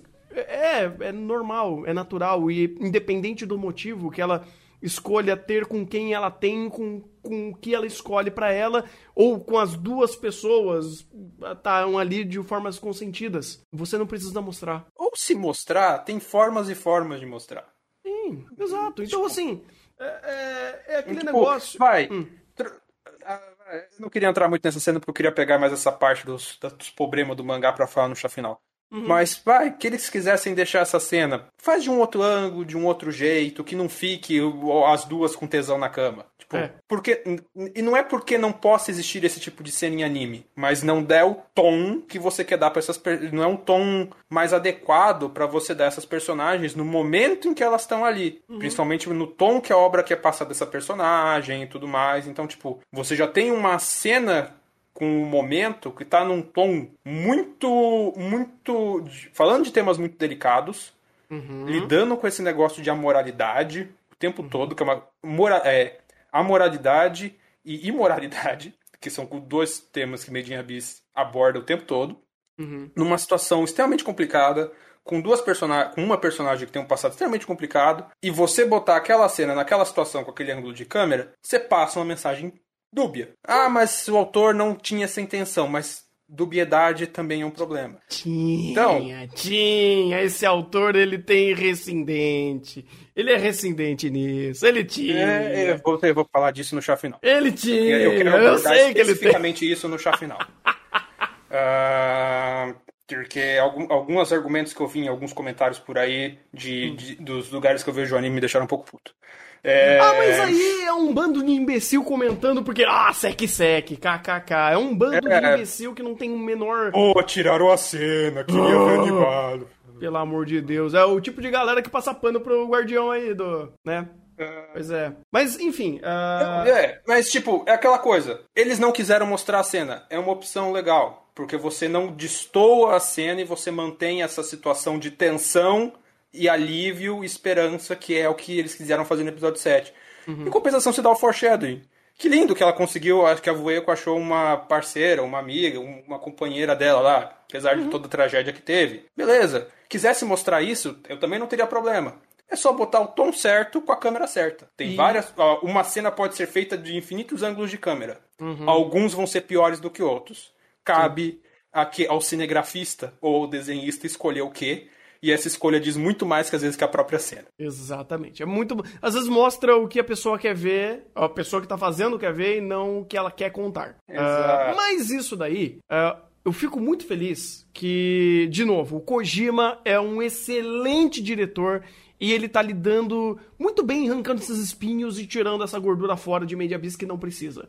Porque, pô, mas. Em âmbito narrativo, teria valor mostrar que a Vueko tinha uma parceira, tinha uma ligação sentimental ou amorosa, até carnal com uma outra pessoa? Cara, sinceramente, poderia ter sim. Poderia ter. Assim como todo mundo dessa vila poderia ter, ser muito mais tridimensional.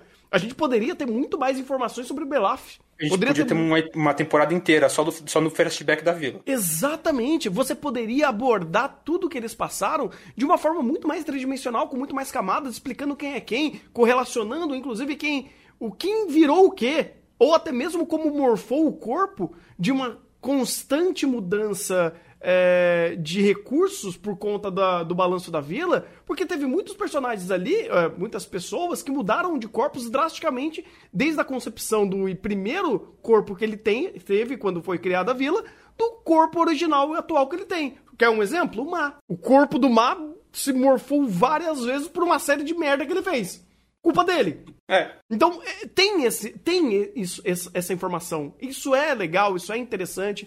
Isso poderia ser abordado. Dá para fazer em dois episódios que tem o objetivo de contar é, a construção da vila e a perspectiva de três personagens super importantes para esse começo, para te concatenar com as informações e, inclusive, respeitar a perspectiva da Vueco que tava contando essas informações? Não. Ela contou o que tinha que contar da forma certa. Perfeito. Ok, funcionou. E nisso você tira essas gorduras que não acrescentam em nada para fazer e esticar mais cenas que são importantes, para dar mais impacto em cenas que são importantes. Exato, exato. Cara, é, é, perfeito. Tipo, uh, colocar mais um elemento aqui é, seria só mais coisa para colocar mais uma carta na mesa. Acho que ele hum. iria trabalhar bem? Sim, acho. Porque o Kojima e toda a staff tá trabalhando bem pra caralho. Inclusive, quem que é o compositor de série mesmo? É o. Ah, inclusive, é, é outro que merece, merece um parabéns. A gente fala muito do Kojima, mas é outro que merece os parabéns. Uh, é o Hideyuki? Deixa eu pegar aqui. Uh, ele mesmo, o Hideyuki. Hideyuki tá fazendo um trabalho excepcional em fazer a adaptação da, do, do roteiro. Que, inclusive, provavelmente é muito escolha dele junto com o diretor. É, de arrancar essas coisas. Então, esse mérito de tirar essas gorduras também vai para ele. É, é, também vai muito para ele nesse sentido. E olha que ele já trabalhou em coisa complicada. Ele trabalhou em Goblin Slayer. É. Ele trabalhou em coisa complicada. Então, assim, se tem talvez até o, o, o Kojima puxando a orelhinha dele, que bom. É, parece que, que tem mesmo, porque tem umas coisas aqui que você olha e você fala. É, pois é, porque se deixar ele der liberdade demais, talvez ele ia querer mostrar coisa que não precisava. É, então, nesse sentido, parabéns porque ele tá fazendo um trabalho consciente. Então, acho que isso é importante também e que bom que eles estão fazendo isso dessa forma. E uhum. tira informação que não precisa, porque daí você vai tendo que explicar muita coisa que não precisa explicar. E nesse sentido, não precisava explicar Oh, meu Deus! A Vueco fazia sexo. Ó, oh, sério, uau, incrível. É, é... é porque essa cena passa mais para outro sentido. Ah, é que quando você junta na, você junta no, no, no âmbito do mangá, você, você começa a é, autor, você não tá me ajudando não, a torcer o nariz pra você, mas isso eu vou. Mas voltemos ao anime que temos um genocídio para comentar, já falamos demais disso. Ah, sim, com certeza. Inclusive, antes disso, eu achei interessante que, antes de a coisa estourar, a Rico tem uma conversa interessante com o Oráculo sobre. Uhum. Bem, você meio que fundou essa vila, né? Você criou esse lugar para todo mundo. Não vou te julgar, não te conheço. Uhum. Pô, faz sentido. Faz sentido. Mas nesse. Mas já que estamos aqui, eu sei que vocês querem quebrar essa, essa, esse marasmo aqui, essa situação que tá dessa forma. Vocês querem que eu use o ovo? Eu nem fodendo. Eu não sei o, pra onde isso vai, eu não sei o que, o que, que ela quer fazer com esse ovo. É, e, e, eu, eu fiquei meio tipo, caralho, Rico, mas, cara, você sabe o que você tá fazendo, né? Você tem noção do que você tá fazendo, né? Porque é, depois dela ter toda a conversa e toda a situação, que, que, tudo que ela aprendeu aqui, eu não sei até que ponto ela tá começando a reinterpretar todas as passagens por um âmbito de, pô, mas ainda vocês querem progredir, ainda vocês querem continuar a jornada de vocês. Mas isso não, não sei se necessariamente foi setado dessa forma. Pelo menos do flashback, não. E o Love fez a correção, ela não se ofereceu para ser o ovo, uh, pra, pra usar o ovo, ela só, tipo, é esse seu plano, né? ah, não! É, é, é, é. desculpa, coloquei da forma errada. É, é literalmente falando, você gostaria que eu usasse por conta do seu plano ou por, pela situação atual que, que, que está aqui, né? Uhum, exatamente. É, é, é nesse ponto, é, aí eu já começo a ficar meio sem poder falar muita coisa. Uhum. Mas já é o ponto que o, o Made in Abyss começa a brincar com a sua imaginação. Porque, de novo, temos crianças, temos Arico. Uhum. Se tivermos um berço do desejo, ela pode realizar um desejo. Ela uhum. gostou da vila. Sim. E aí? Ah, o que, a Rico vai fazer? Como hum. o próprio, como o, é, o próprio o Yazukan falou, quem decide é a Rico. Ele deu a possibilidade. Ele falou, ó, isso. Na verdade, ela leu as entrelinhas. Ele falou, olha, eu sei que tem essa possibilidade e você não seria contra, né? uh, mas esse é o ponto que eu, que eu achei interessante dela fomentar o espírito aventureiro dos moradores da vila. E, bem, isso, isso, tem sentido. Querendo ou não, tem sentido. Eles foram lá porque tinha esse, esse, anseio, essa, essa vontade de enfrentar o desconhecido e encontrar o lugar deles, né? O, enfrentar o abismo. Uh, e como ele falou, pô, a gente fez isso. Você ainda tem esse, esse desejo, você ainda tem essa visão de enfrentar o abismo. Então o que, que você quer fazer? É tipo, meio que. É uma conversa que meio que dá cartas ainda na mesa, mas não no sentido de começar a tirar conclusões. É literalmente, pô, vamos só jogar umas ideias aqui em cima? Só jogar mais, mais, mais carta na mesa enquanto aparece um bicho e começa a dar merda pra tudo quanto é lado? é, exatamente. Por é, isso que eu, eu senti que esse diálogo ele era muito mais para setar uma ideia e deixar ali, deixar mais aquela cartinha na mesa. E depois de resolver todos os problemas que a gente vai sacar de novo essa carta. Na verdade, é, é, é isso, mas também é a questão de. Ele queria ganhar tempo. Hum. Ele, a, a vila tava endoidando. Ele quer sair da inércia, que inclusive é outro conceito muito interessante, né? Porque a gente conheceu essa vila no contraste do é aqui que a, o, a jornada dos aventureiros para para depois continuar, mas é aqui que a jornada dos, dos aventureiros estagna para sempre. Então você tem esse contraste dessa vila, daqueles que se aventuraram até aqui, mas que não conseguem mais sair desse lugar. Hum, é verdade. E agora o Yazukan, que ao mesmo tempo precisa manter essa estagnação para sobreviver, mas quer continuar a aventura. Então ele se aproveita disso para tentar, vamos dizer assim. Ah, fugiu a palavra agora. Hum, resetar esse status? Não, é. Meio, é meio que deixar o jogo rolar. Tipo. Uh, eu te dei as informações, eu te dei as cartas, o que você precisa saber tá aí. Só que eu também não posso ficar parado enquanto você deixa a vila ser destruída. Porque uhum. você trouxe uma coisa que não deveria estar aqui. Então, você quebrar todo o sistema da vila. Porque você trouxe algo de valor inestimável é tipo alguém chegando, sei lá, sei lá, alguém com todo o dinheiro do, da União Europeia e Estados Unidos entra no Brasil e beleza, agora eu tenho dinheiro infinito virtualmente e eu quero fazer o que eu quiser aqui dentro. Porque a, a Arico, teoricamente, tem dinheiro infinito dentro da vila agora com os pedaços da Fapta. É então, é ela pode fazer o que ela quiser. Então, ele tem que manter a vila sob controle, tem que manter uhum. a situação sob controle, ao mesmo tempo que ele tem que. Uh, que ele quer que o negócio continue. E ele precisa passar essa informação de algum jeito se ele quer que alguém continue o negócio. Então ele só joga a história, enrola um pouco para chegar no pouquinho e bem. Agora a única coisa que ele pode fazer é esperar e observar, que é o que ele faz. Uhum. Não, faz sentido, faz sentido. É, é, por isso que eu tava meio que. Pô, o que, que, eles querem tirar com isso? Eu acho que era só dando essas cartadas na mesa. É, e agora faz mais sentido, realmente. É, Arico, querendo ou não, é, de uma certa forma, trouxe um puta problemão pra vila.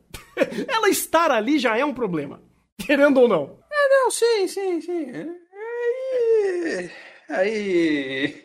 Ainda temos o boss para chegar, ainda tem, tem, tem, temos, temos muita coisa aí, porque ainda falta falar da última carta dessa temporada de Made in Abyss a ser colocada na mesa. Ah, ainda tem mais uma carta. Que é a carta que foi colocada, que é a carta do Belaf. Ah, é verdade. Mas o Belaf, ele não virou pó? Ou entendi errado? Pera, tô confundindo o episódio. O episódio 10 eu... para 11. o episódio 10 para 11, pera. Não, o episódio 10, ele para quando o Ureg Paladino tá trocando uma ideia com a. com a. Fapta. Tipo, quando ele termina todo o diálogo de. todo, todo o diálogo motivacional e E, e aí ela fala, pô, legal, né? Você tentou, hora do genocídio. Aí ela vai atacar o Reg, e aí acaba, ter, termina aí o episódio. Eu pensei que o Belaf tinha virado pó. Ok, se ele não virou, tudo bem. Mais uma coisa aí que eu não tinha. É porque eu vi que ele saiu. Falei, tipo... Esquece que eu disse, esquece que eu disse. Ah, esquece, eu confundi então... os episódios. Eu confundi bem. os episódios. Então, pessoal, fiquem sabendo que o Belaf não morreu. ok? Então a gente já sabe disso. Acontece?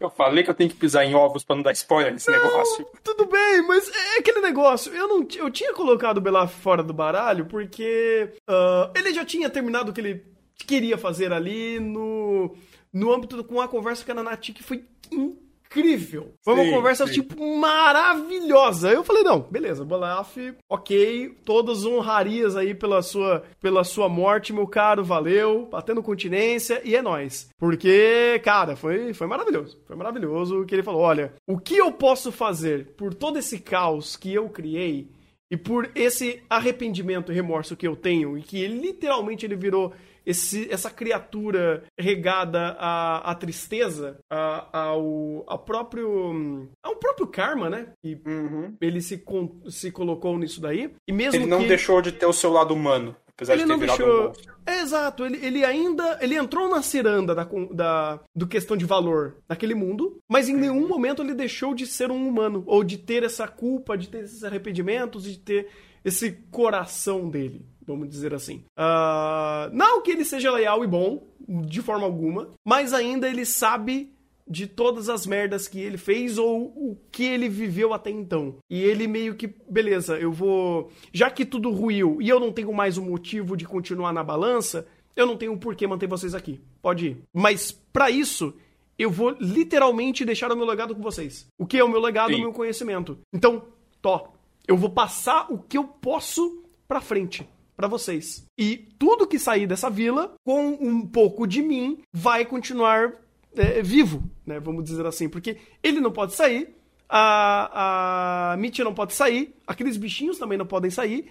Então, a única coisa que ele pode deixar é o conhecimento dele para uma próxima geração, para uma, uma nova pessoa. Então, eu achei muito bonito o que ele fez ali de olha, você sabe essa história, você vivenciou, você respirou as minhas lembranças. É tua, é seu, segue em frente. E Sim. toma a, o capacete do Kamen Rider. o, o, sábio tem que passar o legado adiante. Uhum. Quem é a sábio do grupo, Dariko, é a Nanati. Sim. Então, beleza. Uhum. Pois é, cara, cara, eu achei fantástica a cena. Porque para mim, o, o Belaf acabou ali. Mas se ele não acabou, tá ótimo. Beleza, continua aí. Vou, tô, tô curioso, tô curioso. Esquece que eu disse. Esquece. não, vai, vai, jogando gelo.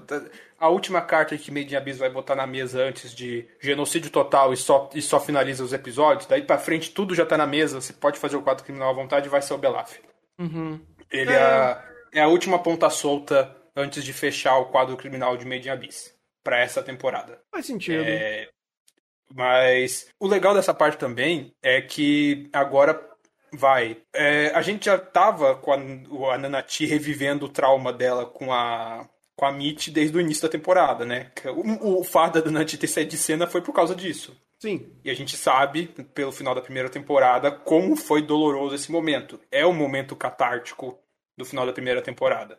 Uhum. Uh, e é interessante como você vê a leitura, né? Porque na primeira temporada ela não conseguiu fazer isso. Ela, ela não tinha como fazer isso, mas ela também não, não queria. No fundo, ela nunca quis. Ela queria manter aquele status para sempre. Ela se conformou e ela não. Mesmo com a opção do reggae ali, ela relutava em fazer isso e ela não tinha forças para cumprir o desejo da sua amiga. Que é devolver ela pro abismo. Daí chega a Cidade Dourada, ela é confrontada com esse passado não finalizado dela, né, com esse passado aberto dela. Ela de novo não consegue resolver isso e fica lá. Até que num momento onde tá tudo ruindo, que chegou num dead end bem, você não tem escolha. Você vai ter que escolher agora. Passar os últimos momentos finais aqui com ela e os dois morrer, ou você partir e você fazer a, a, a Nanati partir né? Uhum. Agora não é o reg que vai fazer o trabalho, é você que tem que fazer o trabalho. Isso dá um peso legal com um diálogo que te rememora essa situação de dor, não numa construção tão catártica, mas te rememora isso com um diálogo muito interessante que por mais que dessa vez seja a Nanati que conseguiu tomar a iniciativa para tentar avançar perante o trauma dela, é... ainda é um diálogo muito de tipo, pô, é o abismo. O abismo prega essas peças. Uhum. Se você aparecer de novo, vai ter que ser você para fazer isso, porque eu não vou ter mais força. Uhum. e é um diálogo pesado, mas muito bom. Sim. Muito bom. Sim. É, é, é, em âmbito de roteiro, de escrita, é maravilhoso, cara. Porque uhum. uh, a dor da Nanati tava ali. Sabe, ela tava, uhum. ela tava lutando com isso desde o começo, desde quando ela uhum. partiu pela primeira vez, a Mitty partiu pela primeira vez. Ou melhor, ela viveu com esse problema toda a série. Todo, todo o conceito da Nanati é sofrer por conta da Mitty. Porque... Só que a Nanati tem esse jeito dela uhum. meio apático, né? Que ela se joga nesse jeito dela e ela vai tocando. Que é como uhum. a gente conheceu ela e como ela se mostrou aí nesse, nesse arco e tudo mais. Que inclusive faz sentido, né? Porque quando ela entrou na vila, a Ariko rapidamente teve o caso lá da Menia e ela encontrou, e ela tem os valores dela e ela tem coisas de valor que a vila quantificou. Mas a Nanati não. A Nanati ficou nesse modo apático e tudo mais. Não sei o que é de valor para mim, não sei o que eu tô fazendo, tô só seguindo. Até que ela encontra a Mitty e ela é de novo confrontada. E isso é, é uma coisa tematicamente muito boa. A Mitty é, nesse, nesse momento, ela é confrontada a decidir o que, que é de valor para ela. Qual é o, as coisas de valor da vida dela. Uhum. E ela decide quais são as coisas de valor da vida dela, né? Que, que inclusive é uma temática que estava na vida, né? O valor, né? A temática dessa temporada é o valor. Uhum. E aqui a gente está vendo as catarses e conclusões disso. Sim. Então, meio que aquele negócio, pô, mas é de novo. É, de novo porque ela não tá tudo bem com isso. Ela é a única. É, a gente sabe que a única coisa que realmente move a, a Nanati, ou pelo menos o, o, verdadeiro sentimento que ela tinha com a ligação de algo, de algum sentimento, é com a Mitty. Porque a uhum. Mitty literalmente é o último resquício da humanidade de um passado que a Nanati teve. E ela literalmente se agarrou a Mitty para não perder a humanidade. É, ou para não se perder num, num experimento caótico que ela vivenciou extremamente traumático e o que ela viveu até, até depois. Porque depois que ela fugiu do, do, bon, do Bandrild e viveu ali, sobreviveu, na, eu acho que é na quinta camada? Quarta camada? Não lembro. É, na quarta. de alguma coisa. É, quarta pois é. Eu acho que era quarta, quarta. Quinta é do Bondruid. É, a gente tá ela... na sexta, né? É, a gente tá na sexta. Ah, então é, então é a quarta. É a quarta é, ela literalmente virou, ficou numa situação morna. Pô, eu vou sobreviver, vou tentar de alguma forma te curar, eu vou tentar te ajudar, e ela viveu literalmente pela Mitch toda a vida dela depois que ela se transformou, depois que as duas se transformaram. Então, ela perder esse apego de uma pessoa, né, de um, de uma, de um ser que é tão importante para ela, não foi fácil, tanto que ela não perdeu completamente esse apego. E ela meio que caiu nessa armadilha, vamos dizer assim, de ah, qual é o meu valor? O meu valor é, é a Mitch. Então, via a Mitch de novo, ela entregou todo o valor da vida dela de volta para conseguir ter a Mitch mais um, uma vez com ela. Então, é, é uma, é, é a dificuldade dela seguir em frente, de conseguir saber que nada é eterno, que infelizmente pessoas vão e ela conseguir seguir em frente para a vida dela, porque ela estava ainda vivendo pela Mitch. Até agora, até hoje a Nanati estava vivendo pela Mitch. O fato dela Sim. entrar na vila e falar: "Eu não sei o valor das coisas, eu não sei o que é valor para mim", é literalmente ela não sabendo viver por ela. Ela não tendo esse conceito do que é valioso. E aí, quando veio a Mitch, pum, esse é o conceito, esse é o meu valor. Então, faz essa rima narrativa para essa personagem. O Rafa até falou, pô, mas ela ficou deitada a temporada inteira. É, porque é, é isso que ela pagou. Porque é isso que ela queria. Ela, literalmente, para ela, esse mundo imutável dela tá vivendo essa, esse ciclo de, de melancolia eterna do lado da Mitch é o que ela aprendeu a viver. É o que para ela tem valor. Só que esse ciclo não existe mais, porque a Nanati, a Mitch morreu. É uma representação da Mitch. E uhum.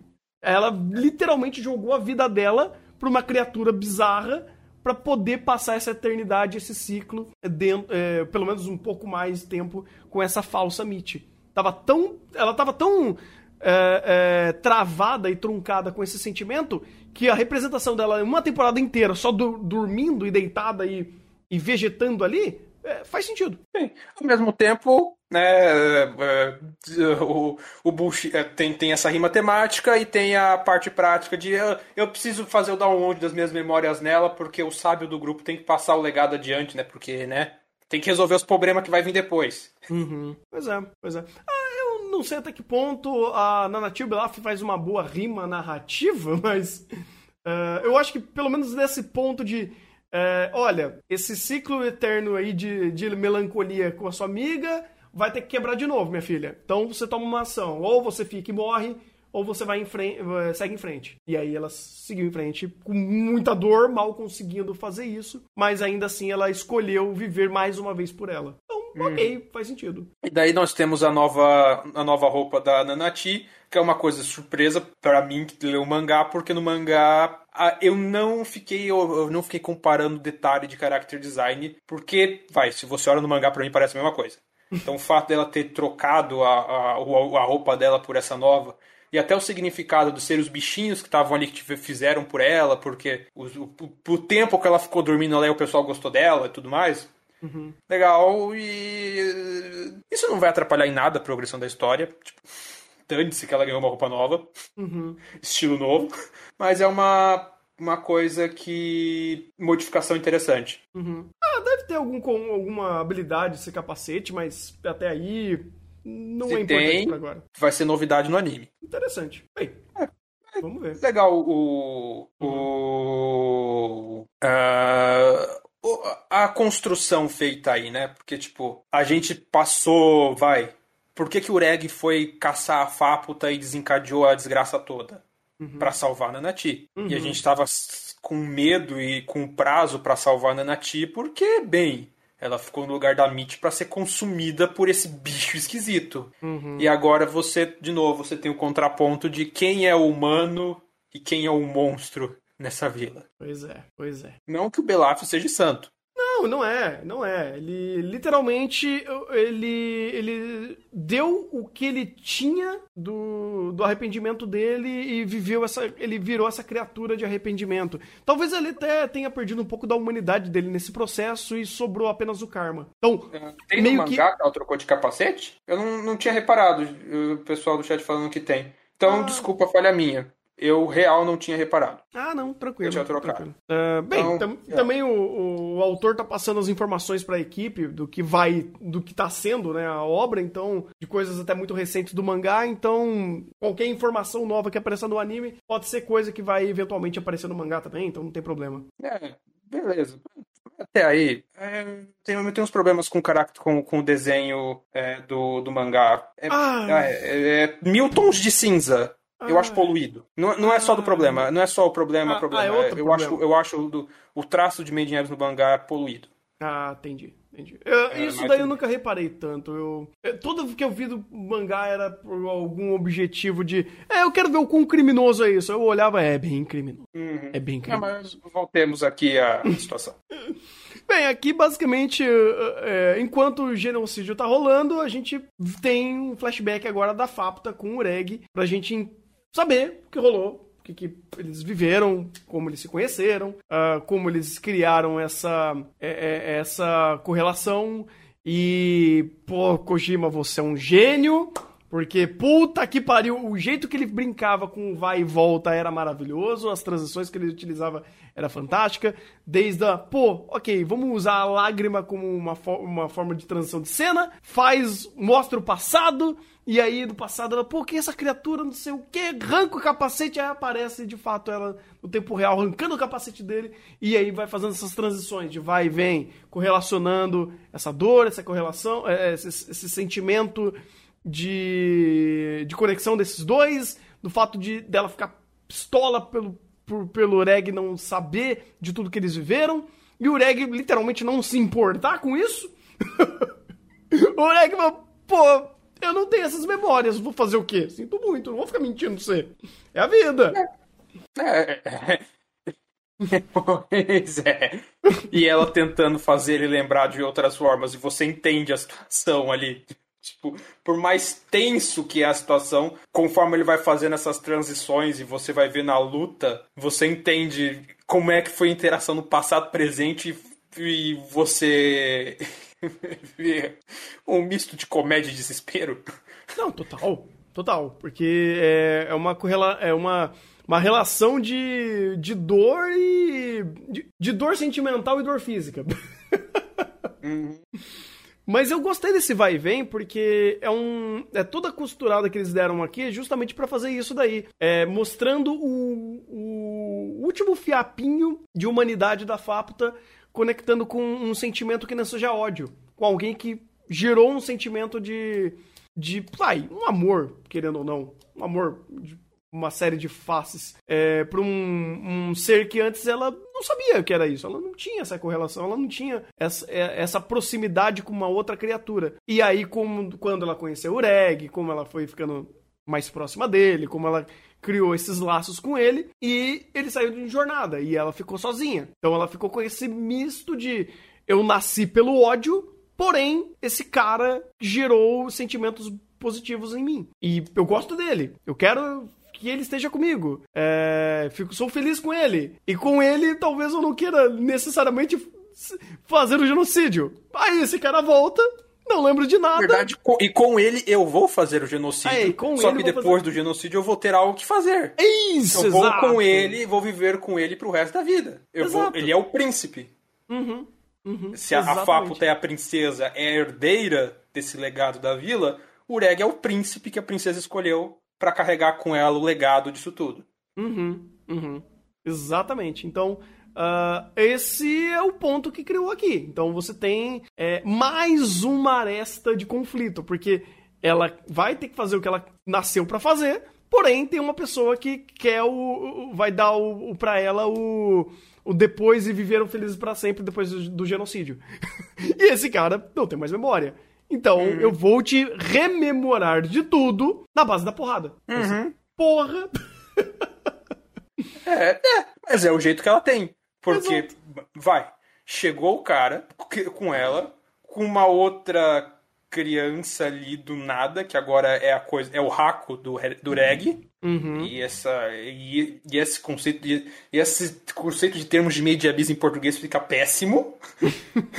é o. Você chega, chega os dois, o Reg sem memória, uhum. sem entender nada, com a Ariko mais, também mais perdida que segue um tiroteio lá nos dois, e do nada o Reg cumpre a promessa mais ou menos e pede pra ela parar. Beleza, beleza, já abri, mas para aí, não, não destrói a vila, não, calma.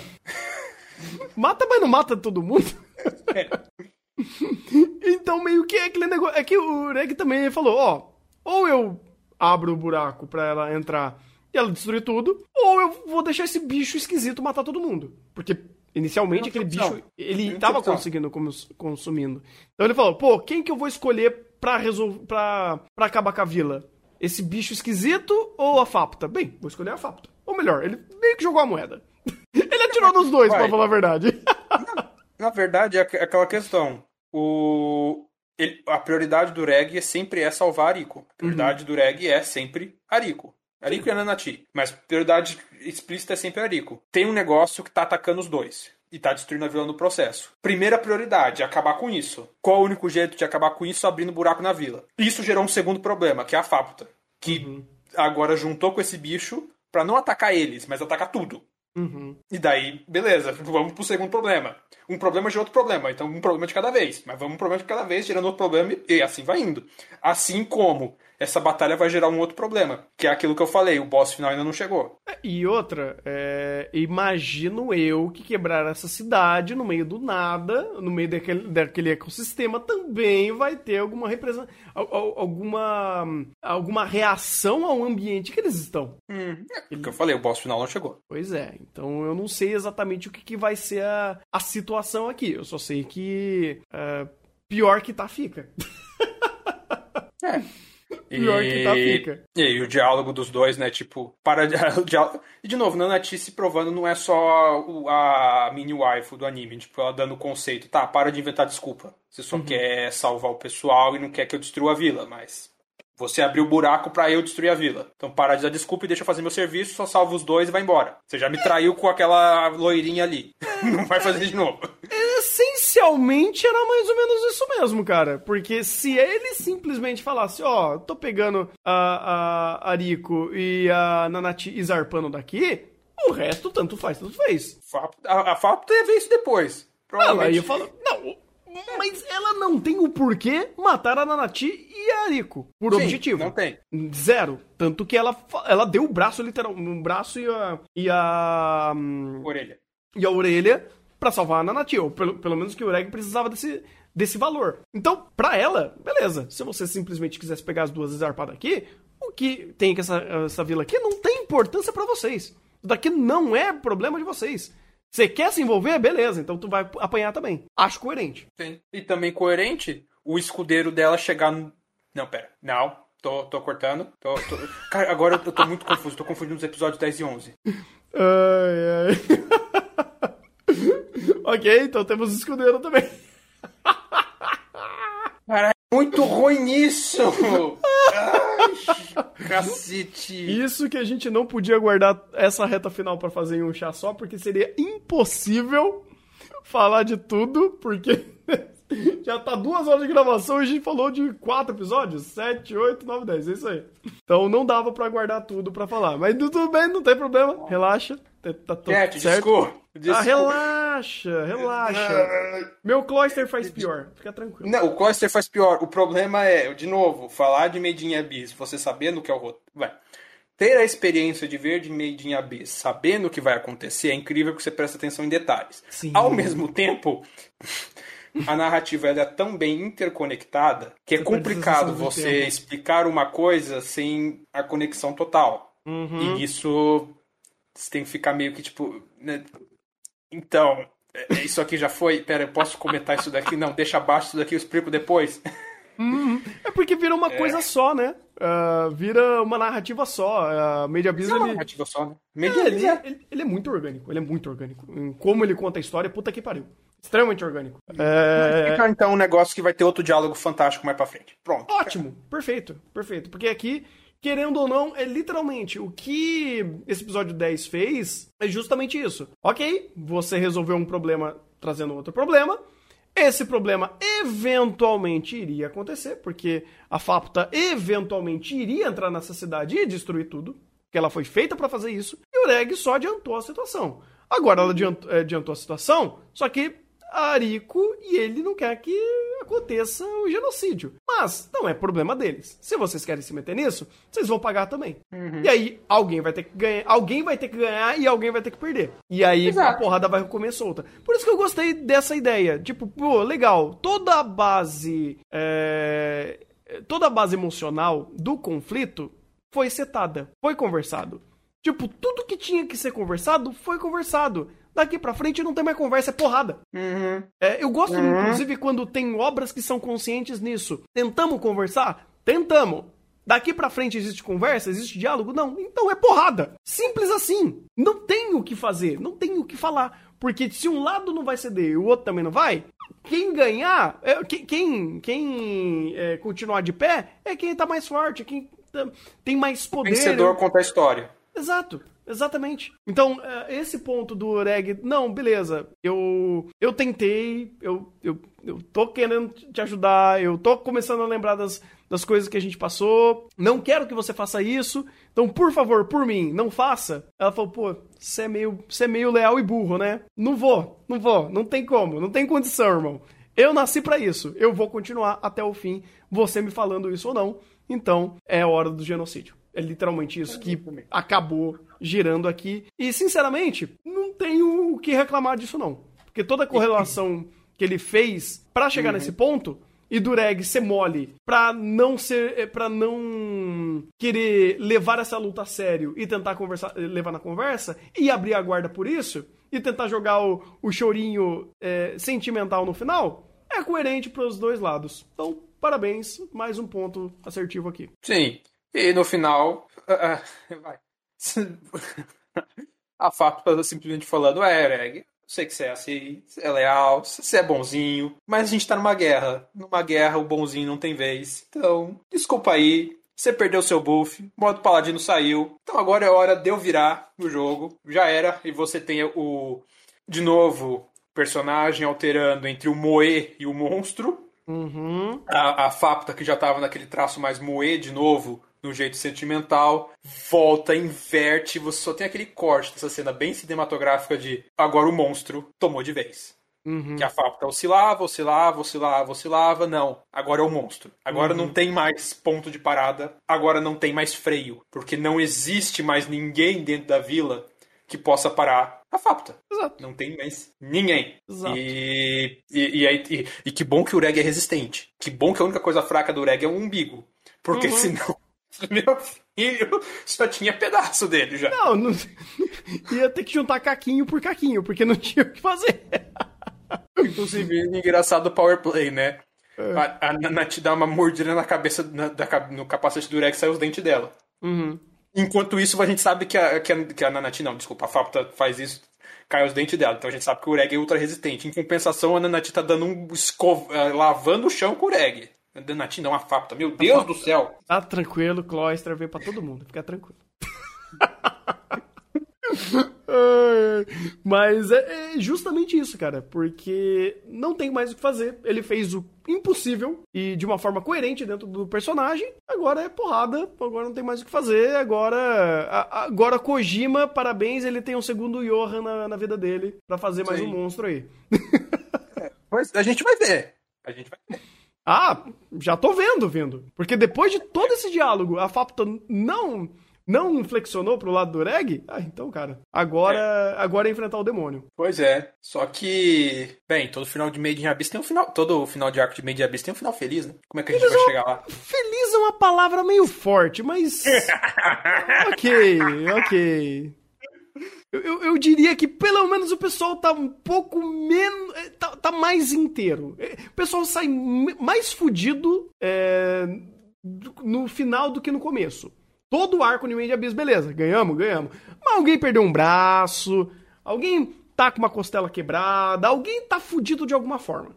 Pode ter ganhado até uns, uns power-up, beleza, mas não foi de graça. Eu gosto dessa consistência de Made Abyss de tudo tem, tem o seu preço. Então. Pois é. Então, beleza, continue dessa forma, acho que isso é justo. Ah, não, não existe uma vitória, existe uma consequência. Às vezes positiva, às, vezes negativa. Personagem não sei se vai morrer de fato, mas ainda assim. Dois ou três episódios. Hã? Vão ser Mas meio 12, vão ser 12, 12. mas ah, o último vai ser uma hora. Vai ser episódio duplo o último. Maravilha. Uhum. ah, vai ser fantástico. Uhum. Vai ser fenomenal. Vai. E dar os créditos aqui também pra Misaki, que fez a, a dubladora, que, que é a dubladora da Fapta. Essa, esse episódio, ela gastou a garganta, hein? Nossa, as invertidas. Nossa, Do- esse do- do- episódio, ela mostrou a banca, rapaz. É, não é só moer, não. Aqui pode Não. ser o gore também. Porque você Uhum. tem, a, a- você tem o bichinho fofinho e você tem um monstro gritando também. Sim. E numa intensidade bem parecida. Uhum. E, e, assim, até legal como ele vai é, mudando esse degradê. Porque ela tá falando fofinha e depois vem o demônio e vai. E como. é- É. Nossa, é, eu, eu não sei o quanto ela rasgou a garganta pra fazer essa dublagem, mas olha, meus parabéns. É difícil ver, ver dublador se entregando a isso. É, sabe, sei lá, eu, um dos que eu lembro que fez isso muito bem também de vou fazer uma cena creepy pro caralho e vou destruir minha garganta, foi o dublador do Kirito fazendo o Bedeguelse. Nossa, é. Pois é. Uhum. Eu espero que ela não destrua a garganta dela. Não, e, não. Que ela, e, e que botem ela pra fazer mais personagens tipo, tipo essa. Sim, sim. É porque quando ela faz uma personagem normal, às vezes você nem percebe. Porque quando você percebe que é ela quando ela tá fazendo um moeshit. Só que daí um pouco de moechite, vai. Vamos combinar. Toda. não, Um pouco não, é completamente. É completamente. E é, propor, é proposital, inclusive. 100% proposital. E ele é proposital, mas eu acho que ele é mais proposital do que gratuito do que ela fez em 86, por exemplo. Que não é nem culpa dela. Escolheram que ela interpretar, interpretar, em- interpretasse a personagem dessa forma. E não tinham nenhum bom motivo pra fazer dessa forma. Aqui, eu vejo muito motivo. Pra literalmente fazer essa dualidade do fofo e do gore. É porque o contraste de Made in Abyss. É o, é. o é dissonância narrativa, né? Sim. Que é o termo. Eu acho que é, eu acho que é. Tipo, quando você tem o uma coisa na cena, vai tipo a cena com uma música super alegre com uma cena hiper violenta. Acho que é dissonância narrativa. Sim, sim, sim. É isso mesmo. É, porque o Made in Abyss ama fazer. É. Made in Abyss é uma gigantesca dissonância narrativa. Sim. Nossa, que cenário lindo. Nossa, que personagem fofa. Nossa, que negócio lindo. e depressão. Ao mesmo tempo. E depressão, e nojo, e pânico. Ao mesmo tempo. Ao mesmo tempo. É, é, é, é lindo como, como In Abyss deixa com o cu na mão numa cena linda.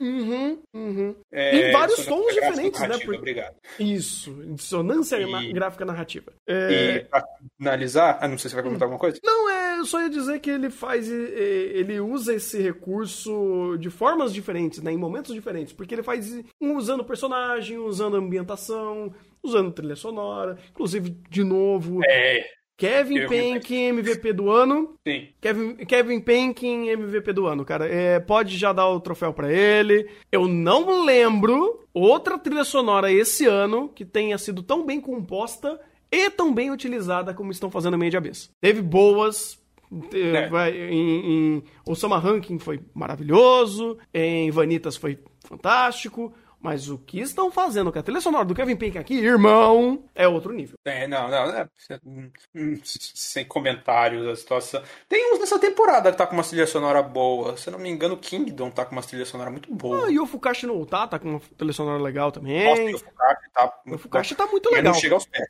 Não, assim, tá muito bom, mas Made Abyss é, não é muito bom. É absurdamente bom.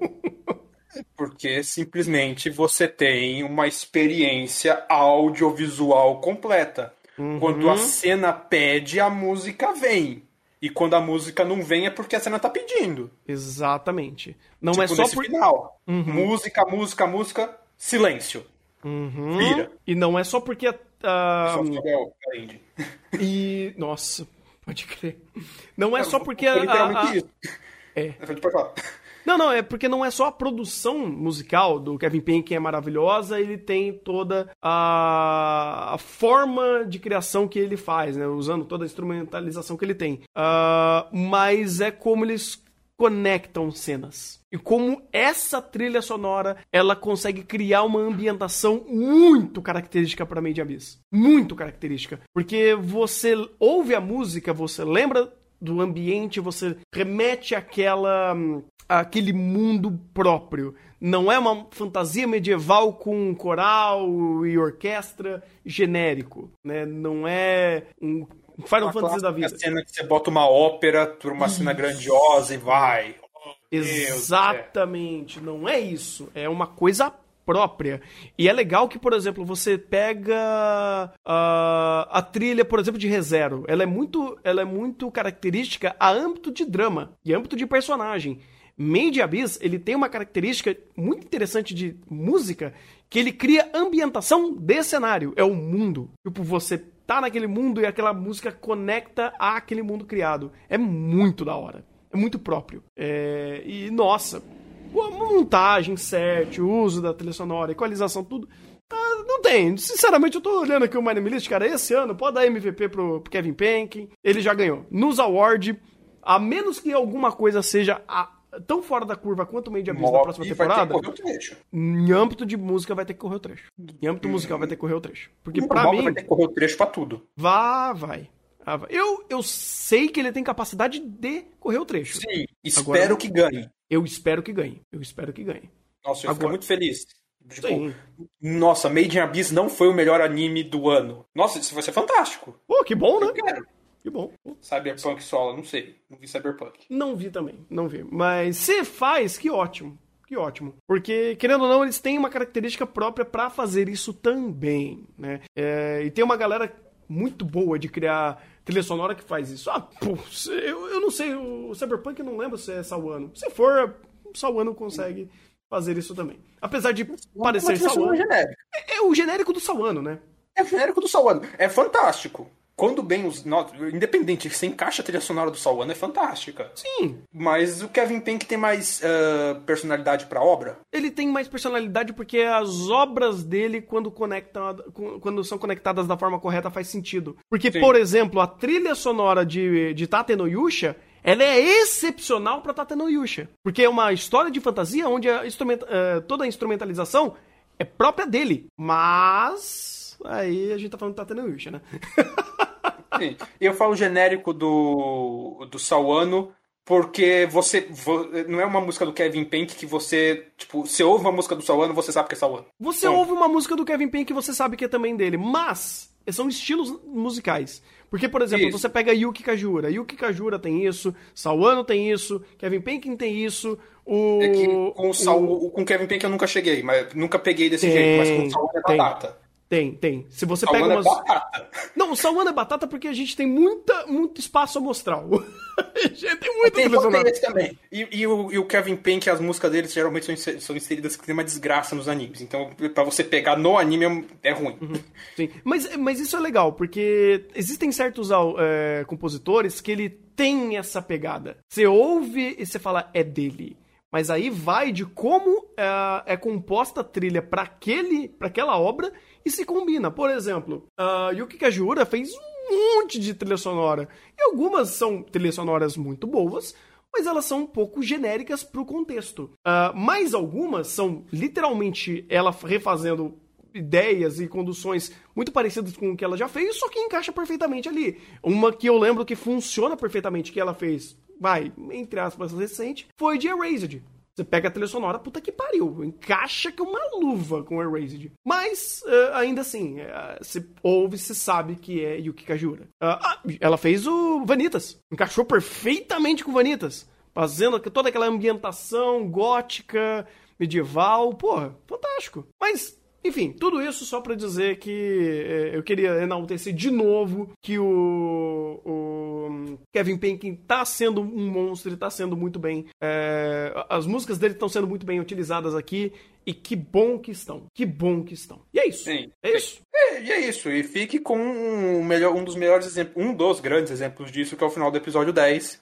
Música lá em cima, silêncio e encerramento. Pode subir os uhum. créditos. Nossa. Irmão, aquilo dói. aquilo dói. É fantástico. Você tá dando durek, tá dando em mim. ele, ele, ele, ele, balançou. Ele balançou pro lado. Nossa, a gente saiu do character design até do monstro. Nossa, tá, tá, tá a, a Fapo tá moer aqui, a música. Nossa, nossa, nossa. De repente, silêncio. Uhum, uhum. Daí só, só, só, surge o shot da cena, não precisa nem ser animado. Você entende na hora. Nossa. não precisa de mais motion. Nada. É só pra doer mais. O slow motion vindo. Você fala, meu amigo. Pois só é, sobe o encerramento. Meu amigo. Loucura. E é isso. I you, even though I miss you.